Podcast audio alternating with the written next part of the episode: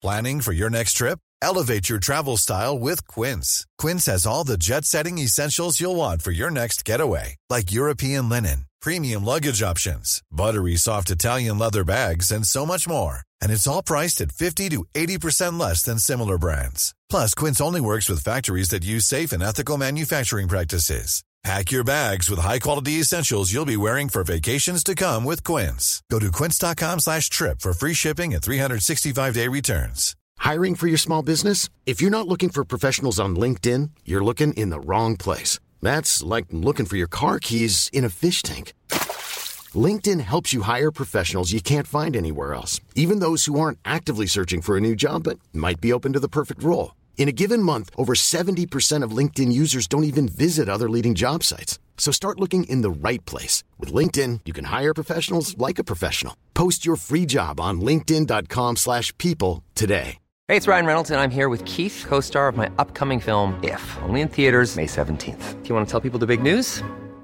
All right, I'll do it. Sign up now and you'll get unlimited for $15 a month and six months of Paramount Plus Essential Plan on us. Mintmobile.com slash switch. Upfront payment of $45 equivalent to $15 per month. Unlimited over 40 gigabytes per month. Face lower speeds. Videos at 480p. Active Mint customers by 531.24 get six months of Paramount Plus Essential Plan. Auto renews after six months. Offer ends May 31st, 2024. Separate Paramount Plus registration required. Terms and conditions apply if rated PG.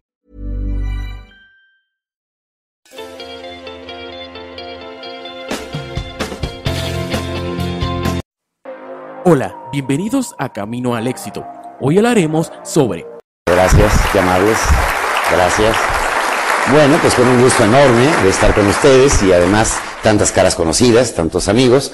Estaba en una cafetería la semana pasada y estaba en la barra desayunando y llegó un señor a solicitar su desayuno y la señorita eh, pues se lo sirvió, pero de pronto le dijo, ¿sabe por qué vengo a desayunar aquí? No, señor, ¿por qué?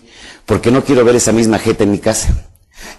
Entonces hay gentes que de verdad, eh, y servicio, estamos hablando de servicio.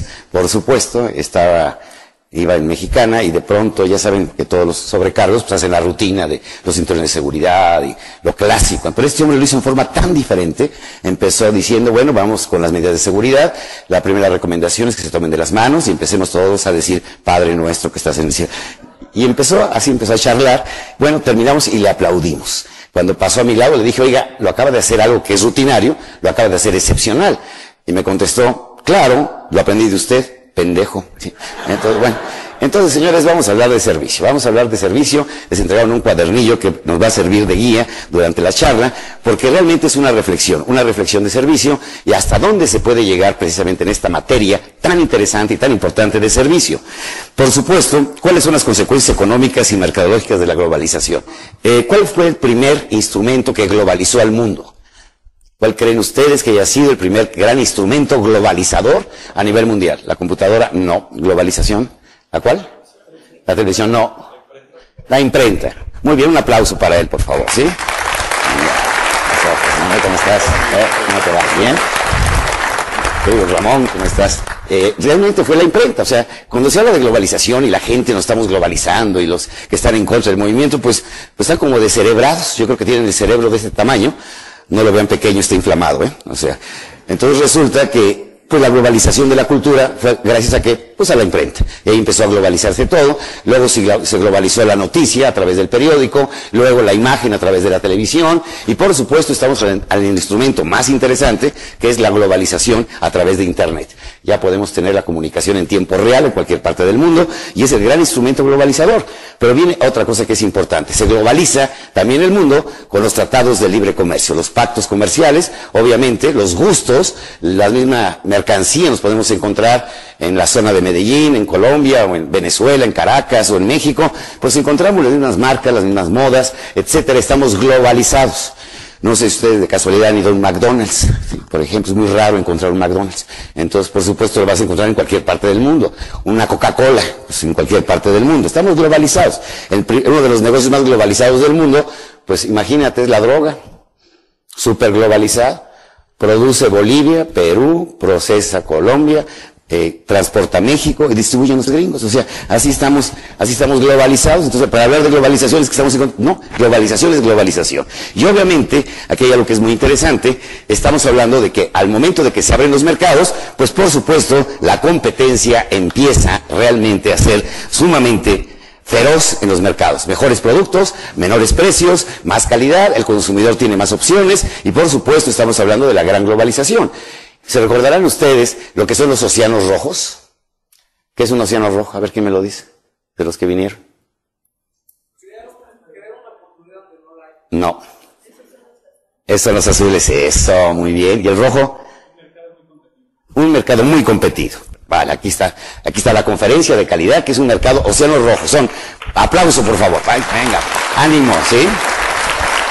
¿Qué es un océano rojo? Pues todo el mundo lo sabemos. Un océano rojo es un océano en el cual hay mismos productos o similares productos a calidades muy similares y precios muy similares. Entonces ahí se destruyen básicamente porque uno hace una oferta, el otro hace otra oferta. Y ahí van, por ejemplo, tú consumes eh, pasta dental colgate, entonces Cres saca dos por uno, pues saltas a Cres y luego colgate te regala el cepillo de dientes, regresas a colgate y luego Cres te da un clean bebé, te regresas allá y están matando, están destruyendo. ¿Y los océanos azules cuáles son? Crear nuevos panoramas, es decir, nuevos mercados, eh, pensar en tus no clientes, los aquellos que no saben que eres tu cliente, que puedes hacerlo cliente. En un momento determinado, mucha gente, cuando habían pensado que un albañil trajera celular, por ejemplo, ¿sí? O sea, ese era un no cliente, no era cliente ni de Telmex, ni era cliente de nadie, sencillamente llegó un nuevo producto, un océano azul, y ahora resulta que todo el mundo trae un celular. Las chachas traen celular, ¿a poco no? ¿Sí? Entonces, entonces todo el mundo trae celular, entonces, ¿qué son? Océanos azules. Bien, podemos hablar precisamente el servicio como producto. O sea, lo primero es, el servicio puede convertirse en un verdadero producto. Vender más que otra cosa, vendes el servicio. Por decirles una idea. Starbucks, ¿cómo se define? Vamos a citar varias veces esta empresa porque creo que más o menos la mayoría conocemos Starbucks. ¿Quién ha ido a un Starbucks? Son clientes de Starbucks. Bien. Nada más para que les dé una idea, un cliente Starbucks aproximadamente va 18 veces al mes. Esa es la media que tiene Starbucks. Y tiene aproximadamente 35 millones de clientes en todo el mundo, en 17 países. 11 mil restaurantes, en fin. Estamos a Starbucks. Entonces, obviamente, cuando estamos hablando de eh, servicio como producto, ¿por qué ellos dicen, nosotros no vendemos café? Nuestro negocio es la gente y le servimos café. Fíjate la diferencia. Nuestro negocio es la gente y le servimos café. Entonces, ¿cuál es el producto? El servicio. Que lo acompaña con café. ¿Sí? O sea, ¿dónde puedes tomar café? Pues en cualquier lado. Pero realmente el negocio ahí es la gente y obviamente que le sirven café. Entonces, pues el servicio se convirtió en el producto. Número dos, el servicio nos va a permitir reinventar la empresa. Reinventar la empresa. ¿Por qué? Porque tal vez es un producto tradicional, pero lo reinventas. ¿Desde cuándo existe el café?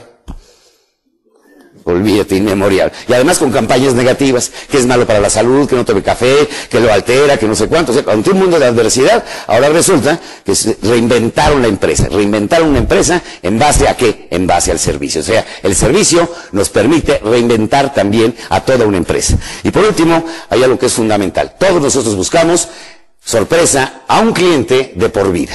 Si sabemos dar el servicio adecuado, tendremos clientes de por vida, que es algo fundamental. Aquí ven a un señor que está encadenado, porque ya nos vamos a quedar con él de por vida.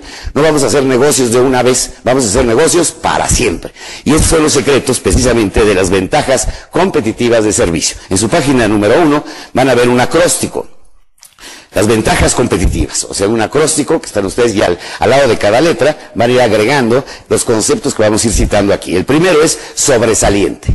¿Qué sucede cuando tienes una empresa con un servicio extraordinario? Se hace sobresaliente, se distingue de todas las demás. Tiene un sello ya personalizado y obviamente rompe un paradigma y te conviertes en alguien sobresaliente. Número dos, es una experiencia. Es la experiencia Disney, es la experiencia Starbucks, puede ser la experiencia Pozzolcali, puede ser la experiencia, obviamente, que te convierte en una experiencia estar en esa empresa. Miren, por ejemplo, la gente que va a Starbucks, muy curiosa, pero se ha investigado por qué van. Algunos van, fíjense qué curioso, a escuchar música.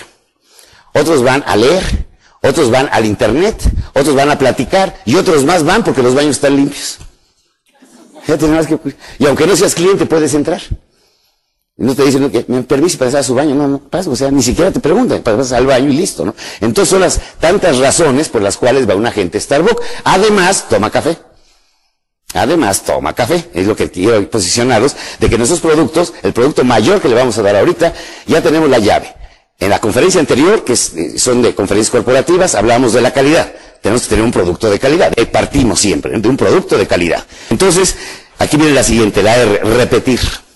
Repetir, ¿qué significa? Según Watson, el fundador de IBM, que fue su gran secreto, era una frase, sirve y vende. Vende y sirve. Sirve y vende, vende y sirve, sirve y vende. O sea, el cliente ya está satisfecho, vuélvele a vender. ¿Sí? Ya lo serviste, lo serviste muy bien y está contento, vuélvele a vender. Ya se lo volviste a servir, vuélvele a vender. Entonces, ¿qué es? Repetir, repetir, repetir, ¿qué? La venta, la venta. La siguiente vital es una aventura. ¿Sí? Porque en el servicio tiene que estar lleno de sorpresas, como lo vamos a ver el día de hoy. Es, la, es el muñequito que trae la caja de conflex hasta abajo, el juguetito que trae el, dulce para los niños, la sorpresa es parte del servicio. Y aquí lo vamos a ver cómo inventar sorpresas. Es más, vamos a hacer cosas sorprendentes, cosas diferentes. Interesante. La I es de interesante, la que sigue es de interesante. ¿Por qué? Porque una empresa con servicios se hace una empresa atrayente, o sea, te atrae, te jala, te hace muy interesante. Y por último, produce resultados y muchísimos resultados. Es decir, el servicio, grábenselo muy bien, deja dinero y muchísimo dinero. Por ejemplo, en 1971, que fue la fecha que se fundó Starbucks, en 1982 Starbucks tenían problemas para la conservación en la bolsa de café, eran 100 empleados. Al año 2006 Starbucks eran aproximadamente 100 mil empleados. Si tú hubieras invertido 10 mil dólares en 1992, Ahorita esos 10 mil dólares serían 650 mil dólares. ¿Qué sucedió? Eh, todas las bolsas en ese periodo de 15 años crecieron en óptimas condiciones, las mejores acciones 250% en 15 años. Starbucks creció 5 mil por ciento. A lo bestia. Entonces estás hablando de que son 35 millones de consumidores, 11 mil restaurantes, están abriendo 5 Starbucks diarios en el mundo, y obviamente estás hablando de qué? De que el servicio te da qué? Resultados. Es decir, es una fuente de riqueza inagotable. ¿Valdrá la pena hablar de servicio? Yo creo que sí. Y esto aplícalo a nivel personal. ¿sí? Imagínate a nivel pareja, que seas sobresaliente, que tu pareja sea sobresaliente. A ver, ¿qué mujeres, levanten la mano, les gustaría tener una pareja sobresaliente? Los puñales, no dije las señoras nada más, ¿sí? O sea, ¿sí? Entonces, obviamente una pareja que sobresaliente. Entonces quisiéramos una pareja que además fue una experiencia estar con esa persona única y diferente. Es decir, ¿a quién le gusta pasar momentos eh, felices? A todos. ¿Cuál es el secreto? Que el día de hoy lo hagas espectacular para que el día de mañana quiera otra vez. ¿Sí o no? ¿Y cuándo te vuelve a ver, papacito? ¿Sí? ¿Sí? Ya con ese servicio me quedo contigo. O sea, es como aquel, aquel que le llega va con su mujer, pues las cosas le han ido muy mal, y entonces le dice a su mujer, bueno, pues vas a tener que apoyar la economía familiar. Entonces el último vestidito rojo que te puse, que te compré, que está muy bonito, que te ves muy coqueta, pues te lo vas a poner, porque vamos a tener que buscar una fuente alterna de ingresos. Entonces ponte muy guapa. Oye, pero yo no sé hacer eso. Mi amor, yo te asesoro, para esto es la telefonía celular, nos comunicamos en línea directa, y se la llevo aquí a Viaducto, esquina con Insurgentes, ¿sí? La planto ahí a las 7 de la noche, ¿sí? y de pronto ve un, habla, viene un bocho, no, no, ese ni lo pele, sí, eh, un Mercedes Benz blanco deportivo, dos, no, ese sí, ese sí, levanta la rodilla, un poquito más arriba, mi amor, sí, sí, sí, te hace para el tipo, se sube, oye, pues ya me subió el coche, ¿y a dónde va? Y que me dijo que al hotel. Al hotel, sí, sí, sí, pues qué ánimo, así es este negocio, mi amor. Y ya llegaron al hotel, y, eh, oye, que me quite la ropa, quítatela, mi amor, quítatela, ¿sí? Oye, ¿y, y, y cuánto va a ser de esto? Eh, pues no sé, Mercedes-Benz, o sea, mil pesos, yo creo, pues mil pesos. Y el tipo se empieza a desvestir, bueno, y es un galán así impresionante. Y la señora habla por oye, mi amor, préstame 20 pesos para completar los mil, ¿sí? Entonces, resulta, señores, que es atrayente una persona con servicio te atrae y obviamente da muy buenos resultados. Eso lo puedes aplicar a nivel laboral. Si tú eres una persona sobresaliente en la empresa, eres una, eres una verdadera experiencia, siempre das soluciones, eres positivo, eres propositivo, obviamente eres una persona que sirves y luego dicen, ¿qué más le puedo servir? O sea, repetir, no solamente vendiste tu servicio como contador, como cobrador, como lo que tú quieras, sino que vuelves otra vez a repetir tu venta de sus servicios. Estar contigo en el trabajo es una aventura porque eres una persona animada, es una persona con sorpresas, una persona de buen humor, eres una persona interesante y produce resultados. Conclusión, candidato al ascenso. ¿eh? Entonces, esto aplícalo, todo lo que vamos a ver lo vamos a aplicar como si yo fuera el producto y también la empresa como servicio. Vamos a hacer el paralelismo para enriquecer no solamente a la empresa, sino también enriquecernos nosotros con nuestra propia actitud de servicio. ¿Qué significa servir? Estar atento a las necesidades de los demás, producir satisfacción, atender con entusiasmo y ser útil. A ver, estar atento a las necesidades de los demás, ¿quién vota por esta? Bien. Producir satisfacción, ¿quién vota por esta? Muy bien. Atender con entusiasmo y ser útil. Mira, qué bien. Yo, yo, yo. Viene del latín servire. Del latín servire viene la palabra servir. Y la definición básica es ser útil. ¿Qué es ser, servir? Es ser útil, realmente es de gran utilidad, por eso sirve. Es que esto es inútil, es inservible, o sea, ya no sirve. Lo número uno es ser útil, por supuesto. Luego, número dos, producir satisfacción. Todas son buenas, ¿eh? Producir satisfacción, las cuatro son acertadas, pero estamos poniendo la escala. Primero, ser útil. Dos, producir satisfacción. Esto es calidad, ¿sí? Si está satisfecho, mi servicio es de calidad, está produciendo satisfacción. Por supuesto, estamos entrando a la número tres, estar atentos a las necesidades de los demás. Para producir satisfacción, tengo que estar atento a las necesidades de los demás y, y finalmente atender con entusiasmo. Bien, entonces señores, ser útil, ya sabemos lo que es servir. Ser útil, una persona que es muy útil, es una persona que sirve muy bien, sirve con cuidado, sirve con entusiasmo, está atento a las necesidades de los demás, estamos hablando de una persona servicial. Bien, alertidad. Miren, aquí les quiero decir algo que es muy importante. Cuando yo presenté esta palabra en una conferencia que di, por cierto, en Zacatecas, en la cual había miembros de la Real Academia Española, se levantó un doctor de esos que te dan la mano y te dicen, tócame, y me dijo, doctor Cornejo, esa palabra no aparece en los 83 mil vocablos del habla hispana. ¿De dónde sacó esta palabra o qué raíces griegas o latinas tiene? Y le dije, la acabo de inventar y me vale madre. ¿Sí? Alertidad que puede ser acción, valor, atención extrema o concentración máxima. Bien, ¿quién vota por acción? ¿Por valor? ¿Atención extrema? Concentración máxima. Bien. Oiga, ¿pero qué aplicados vienen el día de hoy? Vienen, de la, la neuronita cerebral está funcionando desde muy temprano. Bien. Si atiendes bien al cliente y a tus colaboradores, el mercado hace el resto. Atención extrema. Estar en alertidad. Esto es algo fundamental. El arte, fíjense ustedes muy bien, aquí viene concentración máxima. También es, es, buena, concentración máxima. Son las dos respuestas a este reactivo. Entonces, ¿qué resulta en los restaurantes? A mí me sorprendió el otro de un restaurante en la cual al momento de que terminé de comer, se acercó el capitán y me dijo, ¿cómo fue usted atendido? Le dije, muy bien, muy agradable. ¿Alguna recomendación? No, pues la verdad todo estuvo muy agradable. Fíjese la pregunta que me hizo. ¿Qué podemos hacer la próxima vez para que su estadía sea aún mejor? ¿Qué podemos hacer por usted la próxima vez para que su estadía sea aún mejor? Y yo, por, ya saben que de repente se me dio mamila, le dije, eh, pues me encantaría que hubiera Yakult, ¿sí? Entonces registraron en su computadora Miguel Cornejo Yakult. La siguiente ocasión que regresé a ese restaurante, curiosamente, llegó el mesero y me dijo, su Yakult está frío y listo. Que me has cogido por sorpresa.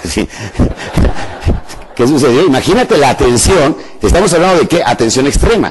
En algunos lugares, por ejemplo, cuando hablamos de, la, de concentración máxima, tenemos no solamente que saber escuchar, el arte de saber escuchar. Imagínate qué tipo de cliente puede llegar a un hotel que está en el aeropuerto. ¿De qué humor llega normalmente? Cansado, fastidiado, molesto, lo dejó el avión, le reprobaron el avión. Entonces tiene que observar, el mesero, las personas que están en la atención, tienen que observar las actitudes que trae la persona. ¿Para qué? Para que sea agradable, que sea grato y no le dé una respuesta que pueda ser mucho, muy desagradable. No son tiempos de bromas ahí. Porque en lugar de que si lo, alegres te va a mentar la madre, o sea, después te, hasta se burla, ¿verdad, güey, de lo que me pasó? Entonces tienes que tener mucho cuidado. En, en Starbucks observan, hacen una serie de juegos, de cartas, para que el mesero observe al comprador y se dé cuenta qué actitudes trae. Si lo ve angustiado, trae usted mucha prisa, ¿verdad? Sí, sí, lo voy a tratar de atender lo más rápido que me sea posible. Y en ese momento el tipo dijo, ah, me entendió. O sea, como que me descifró, como que me descodificó, como que me impactó y me dijo, viene usted con mucha prisa, ¿verdad? Sí, señor, disculpe la tardanza, lo voy a hacer lo más rápido posible. Entonces en ese momento el tipo ya se relajó. ¿Qué sucedió? Atención extrema. concentrado no solamente en el sino en las actitudes del cliente. ¿Qué actitud trae el cliente para que podamos darle la respuesta correcta? Es algo que es fundamental, ¿sí? Cómo enriquecer nuestros productos. Aquí viene ellos bajando precios, dar más de lo esperado, mejorar su presentación, incrementar nuestra calidad. ¿Cuál será? Bajando precios, ¿qué levanta la mano? Dar más de lo esperado, mejorando nuestra presentación, incrementando nuestra calidad. Bien, me da muchísimo gusto, estamos en el mismo canal. Por supuesto, la primera es dar más de lo esperado. Es decir, la gente, ¿cómo empobrecemos el precio de un producto? Dando mucho más de lo esperado. La gente nunca se imaginaba que iba a recibir tanto. Recuerden una cosa que es muy curioso. Los productos más caros son los productos líderes. Y no es el producto como tal, es el servicio que respalda a ese producto y el prestigio de la marca. A Disney se calcula que regresas de dos a tres veces en tu vida. ¿Por qué? Porque te dan más de lo esperado. Cuando fuiste, fuiste pensando qué careros son estos objetos, tampoco no, ¿sí? Y cuando regresas dices, valió la pena. Es más, ¿por qué? Porque si hace el verdadero el, concepto que decía el señor Rolls, el que fundó la Rolls Royce. El precio se olvida, la calidad perdura. El precio se olvida, la calidad perdura. Miren, anote la palabra ordinario. Por favor, escriban la palabra ordinario. Ordinario. Ahora, agréguele a esa palabra extra. Agréguele el extra. A la palabra ordinario, agréguenle el extra. El extra es esas cinco palabras mágicas que rompen lo establecido. ¿A quién le gustaría ser una pareja extraordinaria? ¿A quién le gustaría tener una? Ahí sí me levantar más la mano, ¿sí? Entonces, ¿qué sucede? ¿Cuál es el gran secreto? Pues el gran secreto está en agregarle el extra, esa parte adicional esa parte que te hace diferente a los demás, que te hace singular, que te hace único, que te hace exclusivo. Entonces, ¿qué sucedió? Le agregaste el extra. Todas nuestras empresas deben tener que el extra. Yo en lo personal, el extra. Entonces, el extra nos va a hacer atractivos, atrayentes, sobresalientes, cautivantes. ¿Por qué? Porque tenemos siempre ese extra. Lo que hacen los demás, yo hago algo más. Esa es la diferencia. ¿Cuál es el gran secreto de las empresas extraordinarias? No pretenden ser, escuchen bien, atención, no pretenden ser 100% mejor que la competencia. No pretenden ser 100% mejor que la competencia. Lo que ellos buscan es ser 1% mejor en 100 cosas diferentes. 1% mejor en 100 cosas diferentes. Esa es la gran diferencia. Tú sales hoy en la mañana, te arreglas y te dices, ¿realmente me puedo agregar un extra? Puede realmente hoy ponerme más cuidado, me voy a decorar en forma diferente el día de hoy. En fin, ya le agregaste un extra. Hoy voy a dar una sonrisa extra. Hoy voy, cada vez que me miente la madre, yo voy a sonreír, ¿sale? Entonces, le vas a agregar que un extra a tu vida, un 1%, que es la magia de nuestra agenda, agregarle 1% todos los días a tu vida. Les voy a dejar una tarea, una sorpresa diaria a su pareja, una sorpresa diaria un chocolate, una flor, eh, un beso, una nalgada, algo, una sorpresa, ¿sí?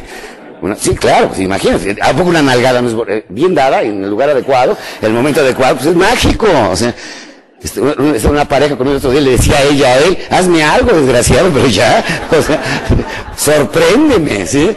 Entonces, ¿qué tienes que hacer? Sorpresa.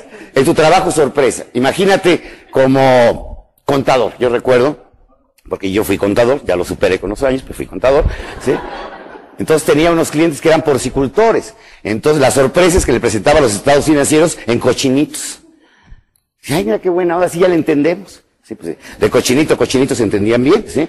Entonces, pues, ¿qué resulta? Pero fue una sorpresa, o sea, una sorpresa porque puedes presentar tus estados financieros en forma diferente, dile a tu recepcionista, inventa una sorpresa en la recepción, contesta el teléfono con una sorpresa. Por muy ordinario, repetitivo que sea tu trabajo, lo puedes reinventar. Seas cajera, seas mesero, seas director de empresas, seas contador, seas el contralor. Puedes reinventar tu trabajo, revitalízalo. Por eso se habla de vital, porque el servicio es vital. Puedes reinventarlo. Pídale a toda su gente, quiero sorpresas. En el departamento de almacén, en el departamento de pedidos, en el departamento de facturación. Sorpresas. Vamos a hacer sorpresas. Y además, ¿sabes qué? Se hace un ambiente alegre, simpático. La gente cree que trabajar es algo pesado, duro, y además hay que ser jetón, ¿a poco no? Claro, estoy trabajando, ¿sí? O sea, ¿y por qué te puedes divertir trabajando un clima sensacional, con sorpresas, que sea divertido? ¿Para qué? Para darle vitalidad. La palabra es vital, ¿eh? Darle vitalidad a la empresa. Por eso, señores, la tarea es la sorpresa de cada día. Como hábito personal, sorprende a la gente. Entro al Club de Industriales, que está aquí en Polanco, y todos los señores, ya saben, señores gordos, de corbata, muy elegantes, así, todos así, lleno el elevador. Entonces, entro así de frente y les digo, ¡Buenos días! buenos días. sorpresa, es decir, un güey que entra gritando, ¡Buenos días! Y, se rieron todos, ¿sí? Ya les di algo ese día, con una pequeña sorpresa. Entonces, seamos sorpresivos. Seamos personas que sorprendamos a los demás en todo momento. Hagámoslo un hábito, una actitud, una forma de ser. Ser sorprendentes. Bien, señores. La demora en atender a nuestros clientes. ¿Qué efectos produce? Malestar. ¿Quién vota por malestar? La B. Desesperación. La siguiente, rabia. Y por último, perder los clientes, sí. Por supuesto que todos nos molesta. Lo primero, primero es malestar. ¿Sí? Malestar. O sea, por supuesto, eh, estás esperando entrar al baño y está ocupado. ¿sí?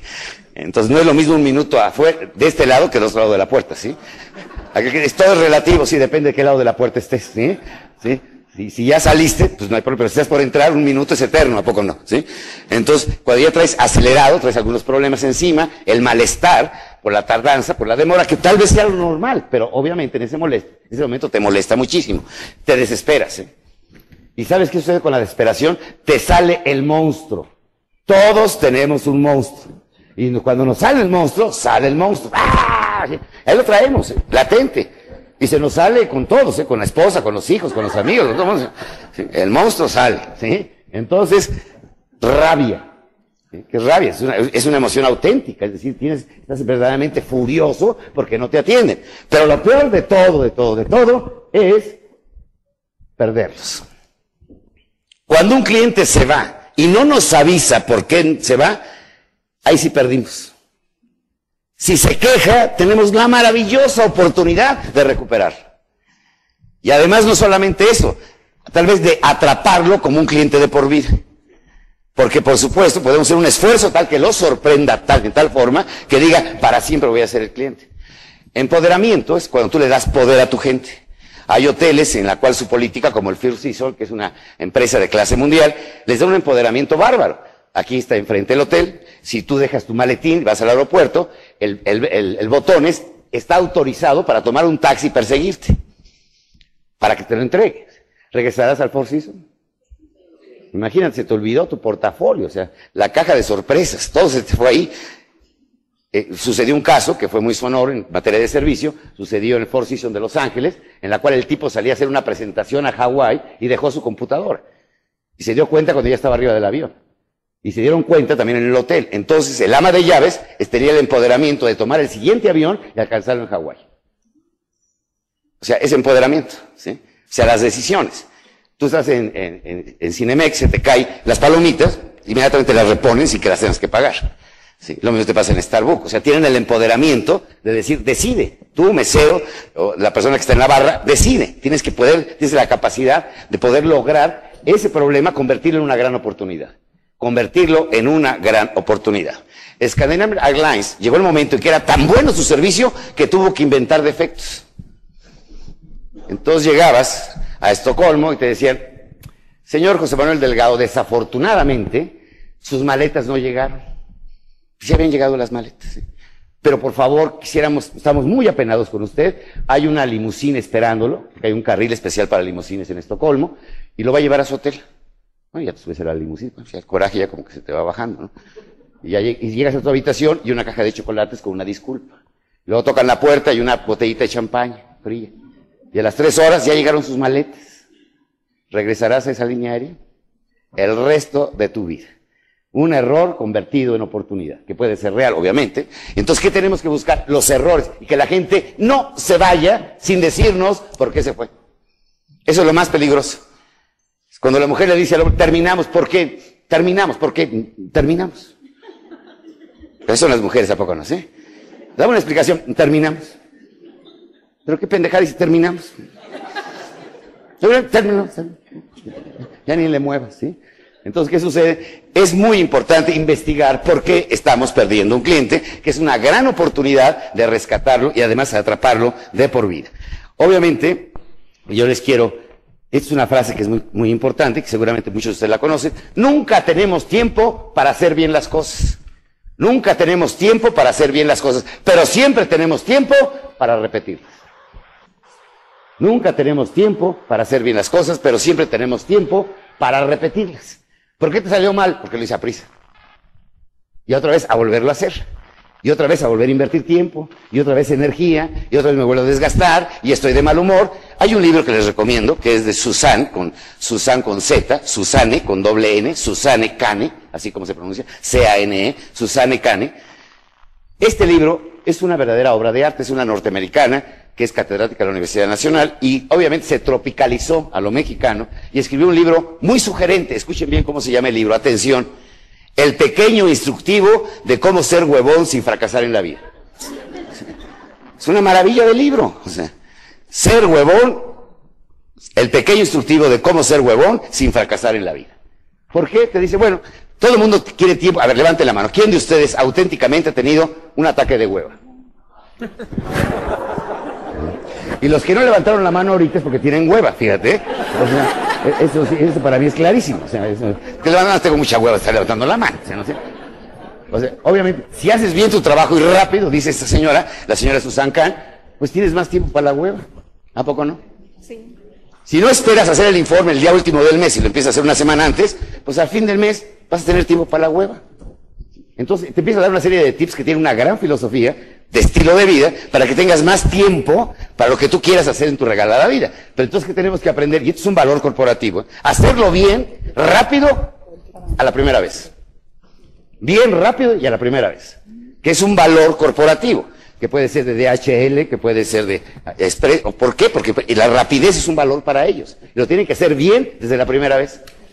Es que el embarque ya se iba y pusieron todas las direcciones mal. Pues imagínate a regresar el producto, otra vez a retomarlo, los daños que le, hiciste a los clientes, tienes que hacerlo bien desde la primera vez y rápido, muy rápido, ¿sí? La velocidad como valor, miren. Por favor, anoten así, la velocidad como valor. La velocidad es un valor corporativo. Hay uno de nuestros clientes que aplicó este concepto en forma maravillosa, es un hotel que está en Mérida, entonces cuando tú llegas al hotel, que el hotel está en segundo, el, lobby está en, primer piso, entras en planta baja, tienes que subir unas escaleras eléctricas. Entonces cuando llegas, el portero que te abre la puerta te dice, ¿con quién tengo el gusto? ¿Cuál es tu nombre? Con Jorge. ¿Jorge qué? Jorge Tejera. Eh, su nombre, así te pregunta, Jorge Tejera. pero trae un lavalier. Y lo manda a recepción. Entonces la recepcionista Don Jorge, bienvenido. Ay, en la madre, qué famoso soy. Fue velocidad. Entonces llega y se sienta Jorge y pide, y llega el mesero y le dice, ¿qué desea tomar? Un whisky. Entonces él repite el lavalier, un whisky. ¿Qué marca? All par, all par, con hielo, con dos hielos, con agua natural o con gas, con gas. Y lo está preparando el barman ya. Entonces cuando da la vuelta está su whisky. Ay, muchas gracias, qué rápido, ¿no? Entonces se le ocurre hablar a la lavandería. Entonces en la lavandería Oiga, tengo ropa para lavandería. Sí, señor. Eh, don Jorge, ahorita se lo mandamos, mandamos una persona. Cualquier persona que esté en el piso, sea el director general del hotel, que esté más cercano a tu habitación, va y te toca en ese momento. Estás colgando, estás tocando la puerta. Ay, la madre me están espiando aquí. ¿sí? Que es velocidad. Velocidad. La velocidad de respuesta que debes de tener en un momento determinado, que es fundamental. ¿Por qué creen que hay tantos cajeros automáticos? Disponibilidad. ¿eh? Velocidad y disponibilidad son valores fundamentales corporativamente. Por eso hay tantos cajeros automáticos por la disponibilidad. En Estados Unidos, en promedio, una persona está a 8 kilómetros de un McDonald's. ¿Por qué? La disponibilidad. ¿No han visto ustedes Starbucks en la misma cuadra? Impresionante. En Polanco tenemos uno aquí, otro acá, otro acá, otro acá, otro acá. Estamos rodeados. O sea, como que nos hicieron un cerco de Starbucks. ¿Por qué? La disponibilidad. Que lo tengan lo más cercano posible. Porque ellos dicen, somos el tercer lugar. Así dice Starbucks, somos el tercer lugar. Primer lugar para tomar café, tu casa. Segundo, tu trabajo. Y tercero, Starbucks. Para muchos ni es la casa, ni es el trabajo, y es Starbucks. Entonces, por supuesto, es el mejor lugar para poder tomar café. Y tiene que tener una gran disponibilidad. Por eso McDonald's metió el sistema de servicio en su auto. Que llegas en tu auto y ordenas tus hamburguesas, tus papas y demás, y tardas tres minutos en salir. ¿Por qué? Disponibilidad, servicio. La mayor velocidad de respuesta lo tiene McDonald's Tokio, que tarda 28 segundos en que tú ordenas la hamburguesa y que te la entrega. Nosotros entregamos un premio, en aquel entonces, McDonald's, México, eh, nos reclamó y nos dijo, oye, ¿por qué nosotros no? Le dimos un premio a un taquero de Tabasco. Su velocidad de respuesta, 18 segundos. Además, con y si fuera de línea. O sea, tacos al pastor, ¿sí? De trompo. Además, el tipo con cebolla, sin cebolla, con verdura, sin verdura, con piña, sin piña, salsa verde, salsa roja, ¿sí? Ganó el Atlante, adiós, mamacita. O sea, no, impresionante. O sea, ¿Qué es velocidad de respuesta? Le decía, a ver, compite con este, güey, con, toda, con toda tu tecnología, ¿sí? A ver, échate aquí a Josefino, a ver si, a ver, si, a ver si puedes con, con su velocidad de respuesta. Esto se llama velocidad de respuesta y disponibilidad. Es un valor fundamental, ¿sí? ¿Qué significa adocracia?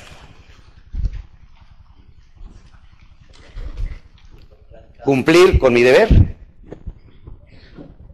Cumplir, adocracia, ¿eh? Cumplir con mi deber es el grado máximo de burocracia, hacer lo adecuado, ser héroe. A ver, señores. A ver, cumplir con mi deber. ¿Quién vota con esto? El grado máximo, hacer lo adecuado, ser héroe. Bien, miren, decía Winston Churchill en plena Segunda Guerra Mundial. Si cada miembro del imperio británico hace y cumple con su deber, únicamente su deber y solamente su deber, hundiremos al rey. ¿Sí? Es decir, si todas las personas nada más cumplimos con nuestra responsabilidad, hundiremos al rey. Decía Winston Churchill, tenemos que hacer lo que debemos de hacer y algo más. Y algo más. Ese algo más hace la gran diferencia. ¿Cuál es la burocracia? La burocracia es hacer lo mínimo que sea posible. Hacer lo mínimo que sea posible. Y además de acuerdo a las normas establecidas. ¿Sí? Porque cumplen con las normas, ¿sí o no? Este asunto es de la ventanilla número 4. Usted tiene que ir a la número 68. ¿sí? Aquí yo no le puedo resolver absolutamente nada. ¿Han ido al Seguro Social? ¿Han visto qué adócratas son? Yo lo ayudo, yo, espéreme, le echo una mano, sí se han dado cuenta, ¿eh? Sí, sí, ¿En México no pasa eso? No, no, ¿verdad? No. Es más, cuando, en las plazas de toros, cuando uno puede matar al toro, le dicen, mándalo al seguro. Ahí le cortan la cola, las patas, lo arrastran por todos lados, o sea, ¿sí? Ay. Yo también, mi mamá trabajó ahí, ¿sí? Pero desafortunadamente. Ah, no, no, yo también estoy de acuerdo. Para muchos es una gran solución. Estoy hablando de la generalidad. ¿Sí? O sea, a mí me operaron en el Seguro Social. Por eso quedé como estoy. o sea que, más o menos, mídele. ¿Sí? Dije, oiga, voy a quedar mejor. Peor ya no puede estar, me dijeron. ¿sí? Queremos cumplir porque ha habido una, una corriente muy poderosa de las famosas descripción de funciones. ¿Sí? En la cual te establecen cuáles son tus funciones. Y no debes de hacer otra cosa nada más que tus funciones. Pero la gente se acomoda en la función y no quiere hacer absolutamente nada más que su sola función. Esa es la burocracia total. Imagínate un equipo, vamos a soñar, utopía. Próximo campeonato mundial de fútbol. En la final está nada menos que México contra Alemania. Imagínate, estamos soñando, o sea, es un sueño. Sean flexibles, caray. Entonces de pronto estamos en el último minuto, van 0 a 0, último minuto del partido, ya se va a acabar aquello en un empate, se va a tener que ir a penaltis no sé qué cosa, tiempos extras, no sé cómo se manejan los campeonatos mundiales, pero entonces llega el momento en que de pronto el defensa mexicano, por aras del destino, circunstancialmente, queda frente a la portería alemana, el portero no está, él tiene el balón a un metro de anotar el gol, y en ese momento va a disparar y dice, no, que me pasen un memorándum autorizándome que meta el gol. ¿sí? Pónganse la mano aquí, por favor. ¿sí? Sienten la vibración. Digan conmigo, memorándum. Ahora digan, pendejo. Suena igualito, ¿sí lo sintieron? Se siente igualito, igualito, la misma vibra, ¿sí? ¿Para qué son los memorándums? Te lo dije, pendejo, ¿sí? Díganme si no es cierto, ¿sí? Mándales un memorándum, ¿sí? Y todo lo resolvemos con memorándums. ¿eh? Entonces, ¿qué necesitamos? Es cambiar completamente, cambiar completamente nuestro concepto. Hay un concepto que quiero que anoten que se llama solidaridad corporativa. Solidaridad corporativa. Anótenlo. ¿A qué le suena esta frase de solidaridad corporativa? Hacerlo en conjunto. Ayudarse. Equipo. Bien. Cooperar entre todos. ¡Anda! Tenemos, ¿Qué edad tienes, líder? ¿Qué edad tienes? Cinco años. Un aplauso para el líder, ¿no? De cinco años. Tú te lo ganaste, ¿sí? ¡Ánimo! ¡Bravo! ¿eh? La sonrisota, ¿ven esa sonrisota? Y ya le faltan bastantes dientecitos, o sea, ya tiene los dientes como perlitas escasas. Entonces resulta, no sé si han escuchado algo de que un cliente se queja, es que el producto no me llegó a tiempo y el representante de la empresa dice, estos pendejos del almacén. ¿Sí han escuchado eso? De casualidad, es muy raro, ¿no? Es que eh, no, eh, el informe no llegó como habíamos planeado. Ay, este contador tan pendejo. Eh, mi estado de cuenta, ay, el departamento de estados de cuenta de clientes, unos idiotas. Les falta poco por rebuznar. ¿Qué significa? Fíjense bien, solidaridad corporativa es, yo soy toda la empresa. No importa quién haya cometido el error, yo soy toda la empresa. Y voy a ir a buscar a quien lo haya cometido, pero el problema no es con el cliente. Ni voy a ventanear a nadie de mi empresa, sino que yo asumo al 100% la solidaridad corporativa. Es decir, no voy a culpar ni voy a le- echarle la culpa a nadie, sino que yo represento a la empresa y yo se lo voy a resolver. Es que no me llegó el producto a tiempo, no se preocupe, yo voy a ver que se le llegue el producto a tiempo, le pido mil disculpas por la empresa, yo veré que esto se resuelva de inmediato. Es decir, estás brincando, eh, asumiendo una responsabilidad que tú no fuiste el culpable. Y el cliente te pone a ti como camote, o sea, y tú así temblando. Pero tienes que buscar un culpable. Entonces no señales a nadie dentro de la empresa. Asume la solidaridad corporativa. Es algo que es muy importante. Yo represento a toda la empresa.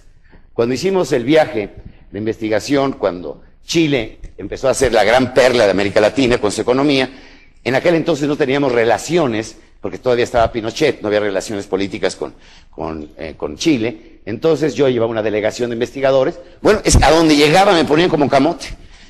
Pues es que mandamos un embarque de fruta enorme, un barco enorme, y se pudrió toda la fruta porque llegó al puerto de México y era Semana Santa. Y entonces ellos no trabajan en Semana Santa, ¿sí? Y nuestra fruta se pudrió. Y esto un pendejo. Sí, señor, muchas gracias. ¿sí? ¿Qué, qué podía hacer?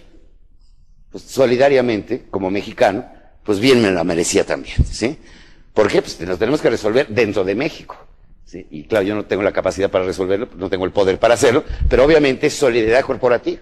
¿sí? Solidaridad corporativa. Pues son esas tradiciones religiosas y los sindicatos, así en nuestro país, pero pues sí, lo acepto, es una ineficiencia de nuestro país y pido disculpas, lo que a mí me corresponde, aunque no tengo nada que ver, pero mil perdones, ¿no? Entonces, ¿qué resulta? Tenemos que aprender a tener que solidaridad corporativa. Y esto nos sucede mucho, ¿eh? O sea, cuando es que papá dijo, le echamos la culpa a papá, ¿sí? Es que mamá dijo, le echamos la culpa a mamá. Bueno, pues si es una decisión familiar, pues es de toda la familia y listo. Solidaridad corporativa, que es fundamental. Miren, la definición de héroe normalmente, ya sabemos, Miguel Hidalgo, Simón Bolívar, Mariscal Sucre, etcétera, etcétera, son los héroes. Pero, ¿qué es lo que hace un héroe? Un héroe hace cosas que a él no le corresponden. No es responsable de lo que está resolviendo. O sea, Teresa de Calcuta no los llevó a la pobreza a los hindús, ni les pegó la lepra. Obviamente ella fue a resolver, a resolver una situación que no le correspondía a ella. El padre Chinchachoma, que por supuesto rescató cientos de niños del, mundo de las drogas, no eran hijos del padre Chinchachoma. Tal vez dos o tres, pero el resto no. ¿sí? Claro. Entonces hablando de que, ¿qué sucede? Bueno, estás tú resolviendo problemas que no te corresponden. A ver, ¿qué sientes cuando vas en la carretera, se te ponche una llanta, son las 7 de la noche, llega alguien y, y te cambia la llanta? ¿Para ti quién es ese? Es un héroe, claro que es un héroe. Se te cayó la cartera y en ese momento llega alguien corriendo y te entrega la cartera. ¿Para ti quién es ese hombre? Es un héroe. Por ejemplo, el Chovilanderos, manejando el Teletón y los Cricks. Es un héroe. Él no tiene hijos, Él no tiene minusválidos, él no tiene niños con parálisis cerebral, él es un chavo además soltero, muy codiciable por las chavas, pero todo el hombre está entregado de por vida a una obra que a él, en responsabilidad, no le corresponde. ¿Es héroe o no es héroe? Eso es un héroe. Y todos los días podemos, todos los que estamos aquí, podemos ser héroes, ¿sí o no? Entonces, ayudar a alguien, sencillamente, aunque no sea tu responsabilidad.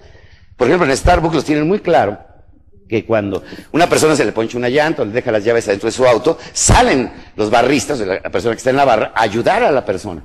En ese momento, para la persona que le están ayudando, es un héroe. Es un héroe. Aquí tenemos a Arturo Peña. ¿Dónde está Arturo Peña? ¿Dónde por aquí? Está abajo en librería. Entonces eh, es un, héroe. Por un día se incendió un coche a las, afuera del colegio y salió corriendo con su extinguidor a apagarlo. Es un héroe. Se resolvió un problema que no era de él. Entonces los héroes se pueden dar todo el tiempo. Entonces cuando hablamos, ¿qué significa docracia? Significa ser héroe. Tú llegas a la empresa y te encuentras esto en el piso. ¿Quién lo tiró? Los de ventas, que vengan esos pendejos a levantarlo. ¿Sí o no? Es, es, la, clásica burocracia. Suena un teléfono, pero no es el de tu escritorio. Que se joda el teléfono. ¿Quieres un héroe? Sí, señor. La persona a la que está llamando no está aquí, ¿le puedo servir en algo? Es un héroe. Fíjense muy bien, ¿eh? Nosotros lo hacemos en el colegio, se lo sugiero, porque es una práctica de clase mundial que tengan como tarea en las empresas atrapar héroes y entregar una tarjeta. O sea, cuando yo veo que alguien es héroe, ¿por qué? Porque las tazas estaban sucias, pero pasó el contador y vio un montón de tazas y el tipo las levantó y se las llevó a la cocina. Entonces vas y le entregas una tarjetita que se llama héroe. Son los héroes. En Disney están repartiendo tarjetas a los héroes. Los supervisores ven algo que no le correspondía hacer y lo está haciendo. Entonces, en ese momento es un adócrata. Entonces se le da una tarjeta de colores dorados porque al final de la semana va a haber un sorteo y regalos para los héroes de la semana.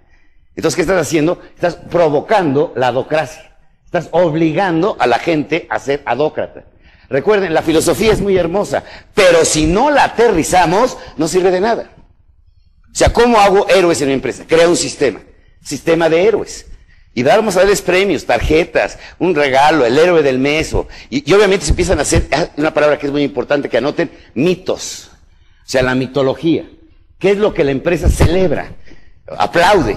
A mí me sorprende eh, saber, por ejemplo, que el CEO, imagínate el CEO de Starbucks con 100 mil empleados. Y el tipo en la mañana, la primera tarea es hablar por teléfono a una sucursal que está en Singapur para decirle, oiga, lo felicito, me reportaron que usted hizo una cosa sensacional la semana pasada. Fue héroe por esto. Imagínate. El CEO ocupándose de eso. Cuando conocí al CEO de Matsushita, una empresa que vende 50 mil millones de dólares al año, y un hombre, imagínate, un gurú, entonces cuando le pregunté, ¿y usted qué hace? Un viejito así flaquito, muy agradable. Me dijo, nada. Yo me lo imaginaba con megabytes, haciendo una cosa rara, ¿no? ¿Pero a qué se dedica? A cuidar a mis colaboradores a cuidar a mis colaboradores. Fíjate la respuesta. Yo imaginaba, ¿no? Planeación estratégica, tenemos ya el sistema más avanzado, para, justo a tiempo, cero errores, calidad total. No, no, nada. Cuido a mis colaboradores. Fíjate nada más la dimensión. Cuido a mis colaboradores. ¿Por qué? Porque obviamente el ánimo, el entusiasmo, la entrega, la dedicación, ese es el impulsor. ¿Quiénes son? Los directores de la empresa deben ser los impulsores de ese entusiasmo, de esas ganas de trabajar, de ese, de, ese ánimo, de esa, esa parte vital de una corporación. Tiene que ser la labor más importante de los líderes de la empresa. No el control, no el atrapapendejos. ¿Por qué? Pues a eso se dedican, ya te atrapé pendejos, ya, te agarres, ¿eh? Vuelve a separar, estoy aquí, ¿eh? Y llega a su casa, además, si no fuera por mí, bola de pendejadas que hace. Dígame si no es cierto, ¿sí? Yo soy el héroe. Atrapo pendejos todos los días, ¿no? ¿Qué tenemos que ser? Los grandes animadores. Los grandes animadores para que nuestra gente, nuestros colaboradores, toquen al cliente con entusiasmo, con sorpresa, con alegría, con actitud, y, y también nuestro cliente interno, ¿eh? Porque es el cliente externo y el interno. Aquí, mira, el departamento, que yo soy el proveedor de ese departamento en información, en elementos para que ese departamento pueda cumplir su objetivo, él es mi cliente. Yo obviamente voy a tratar de estar lo más cercano a mi cliente y lo, voy a apoyar en lo más que pueda para que realmente yo pueda lograr que ese departamento logre realmente sus objetivos. Entonces, señores, tarea atrapando héroes.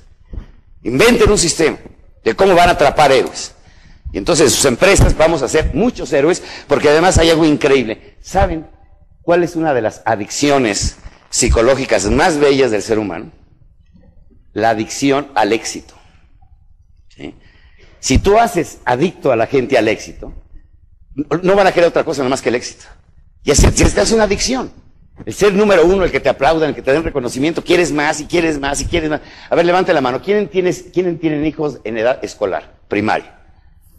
Sean de riego, de temporal, no importa, ¿sí? Háganos adictos al éxito. Sacaron cinco de calificación, pídale seis.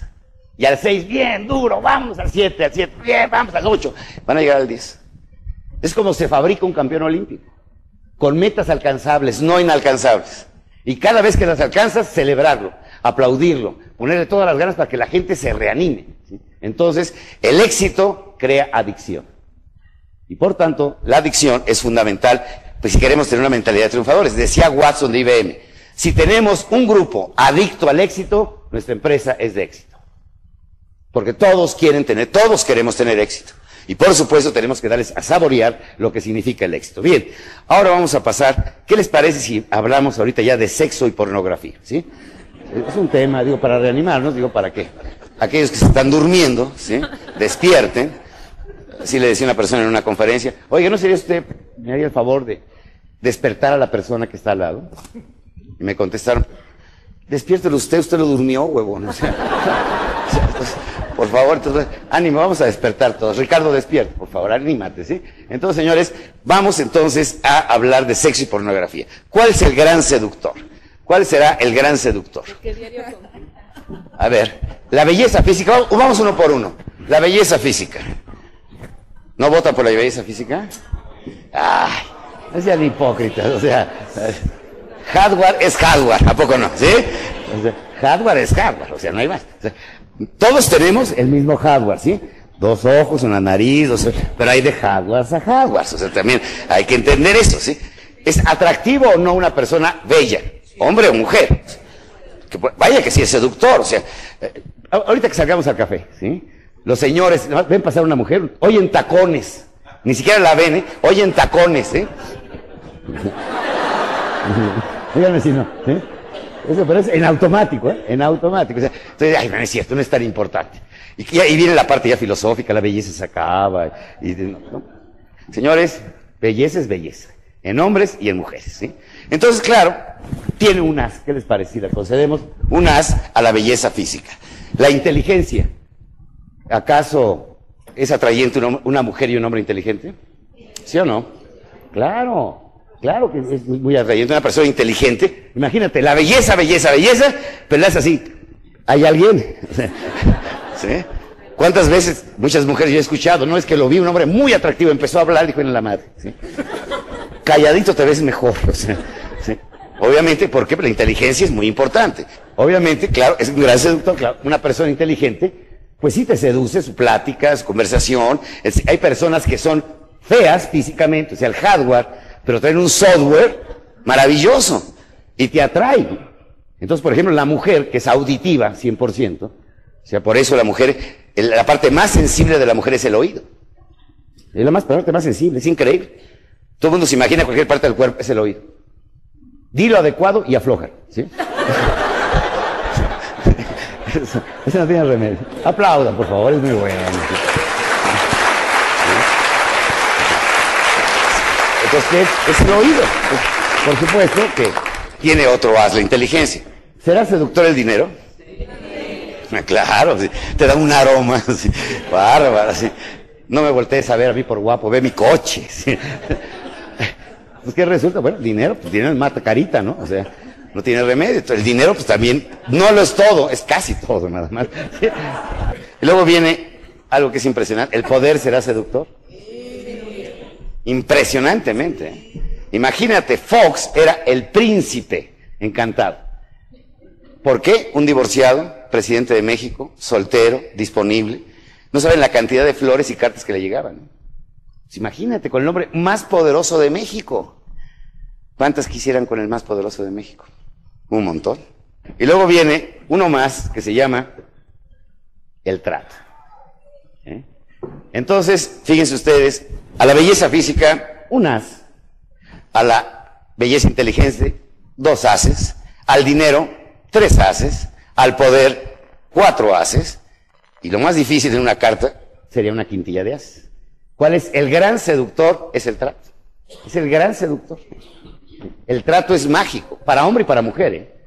La mujer, a ver, levante la mano. ¿Quiénes son casados? Bien. ¿Por qué lo hicieron? No me contesten, señor. Sí, sí, sí, Obviamente, ¿qué sucedió? Pues el trato. Te sedujo el trato. Ya después se haya descompuesto la historia, es diferente, ¿no? Pero, pero de que por ahí empezó la fiesta, por ahí empezó la fiesta. O sea, te hicieron sentir la princesa y el príncipe. Entonces, por supuesto, o sea, las mujeres antes de los 30 andan buscando el príncipe azul. Después de los 30 andan buscando al príncipe valiente, ¿no? ya, te, te, cambia el panorama, ¿no?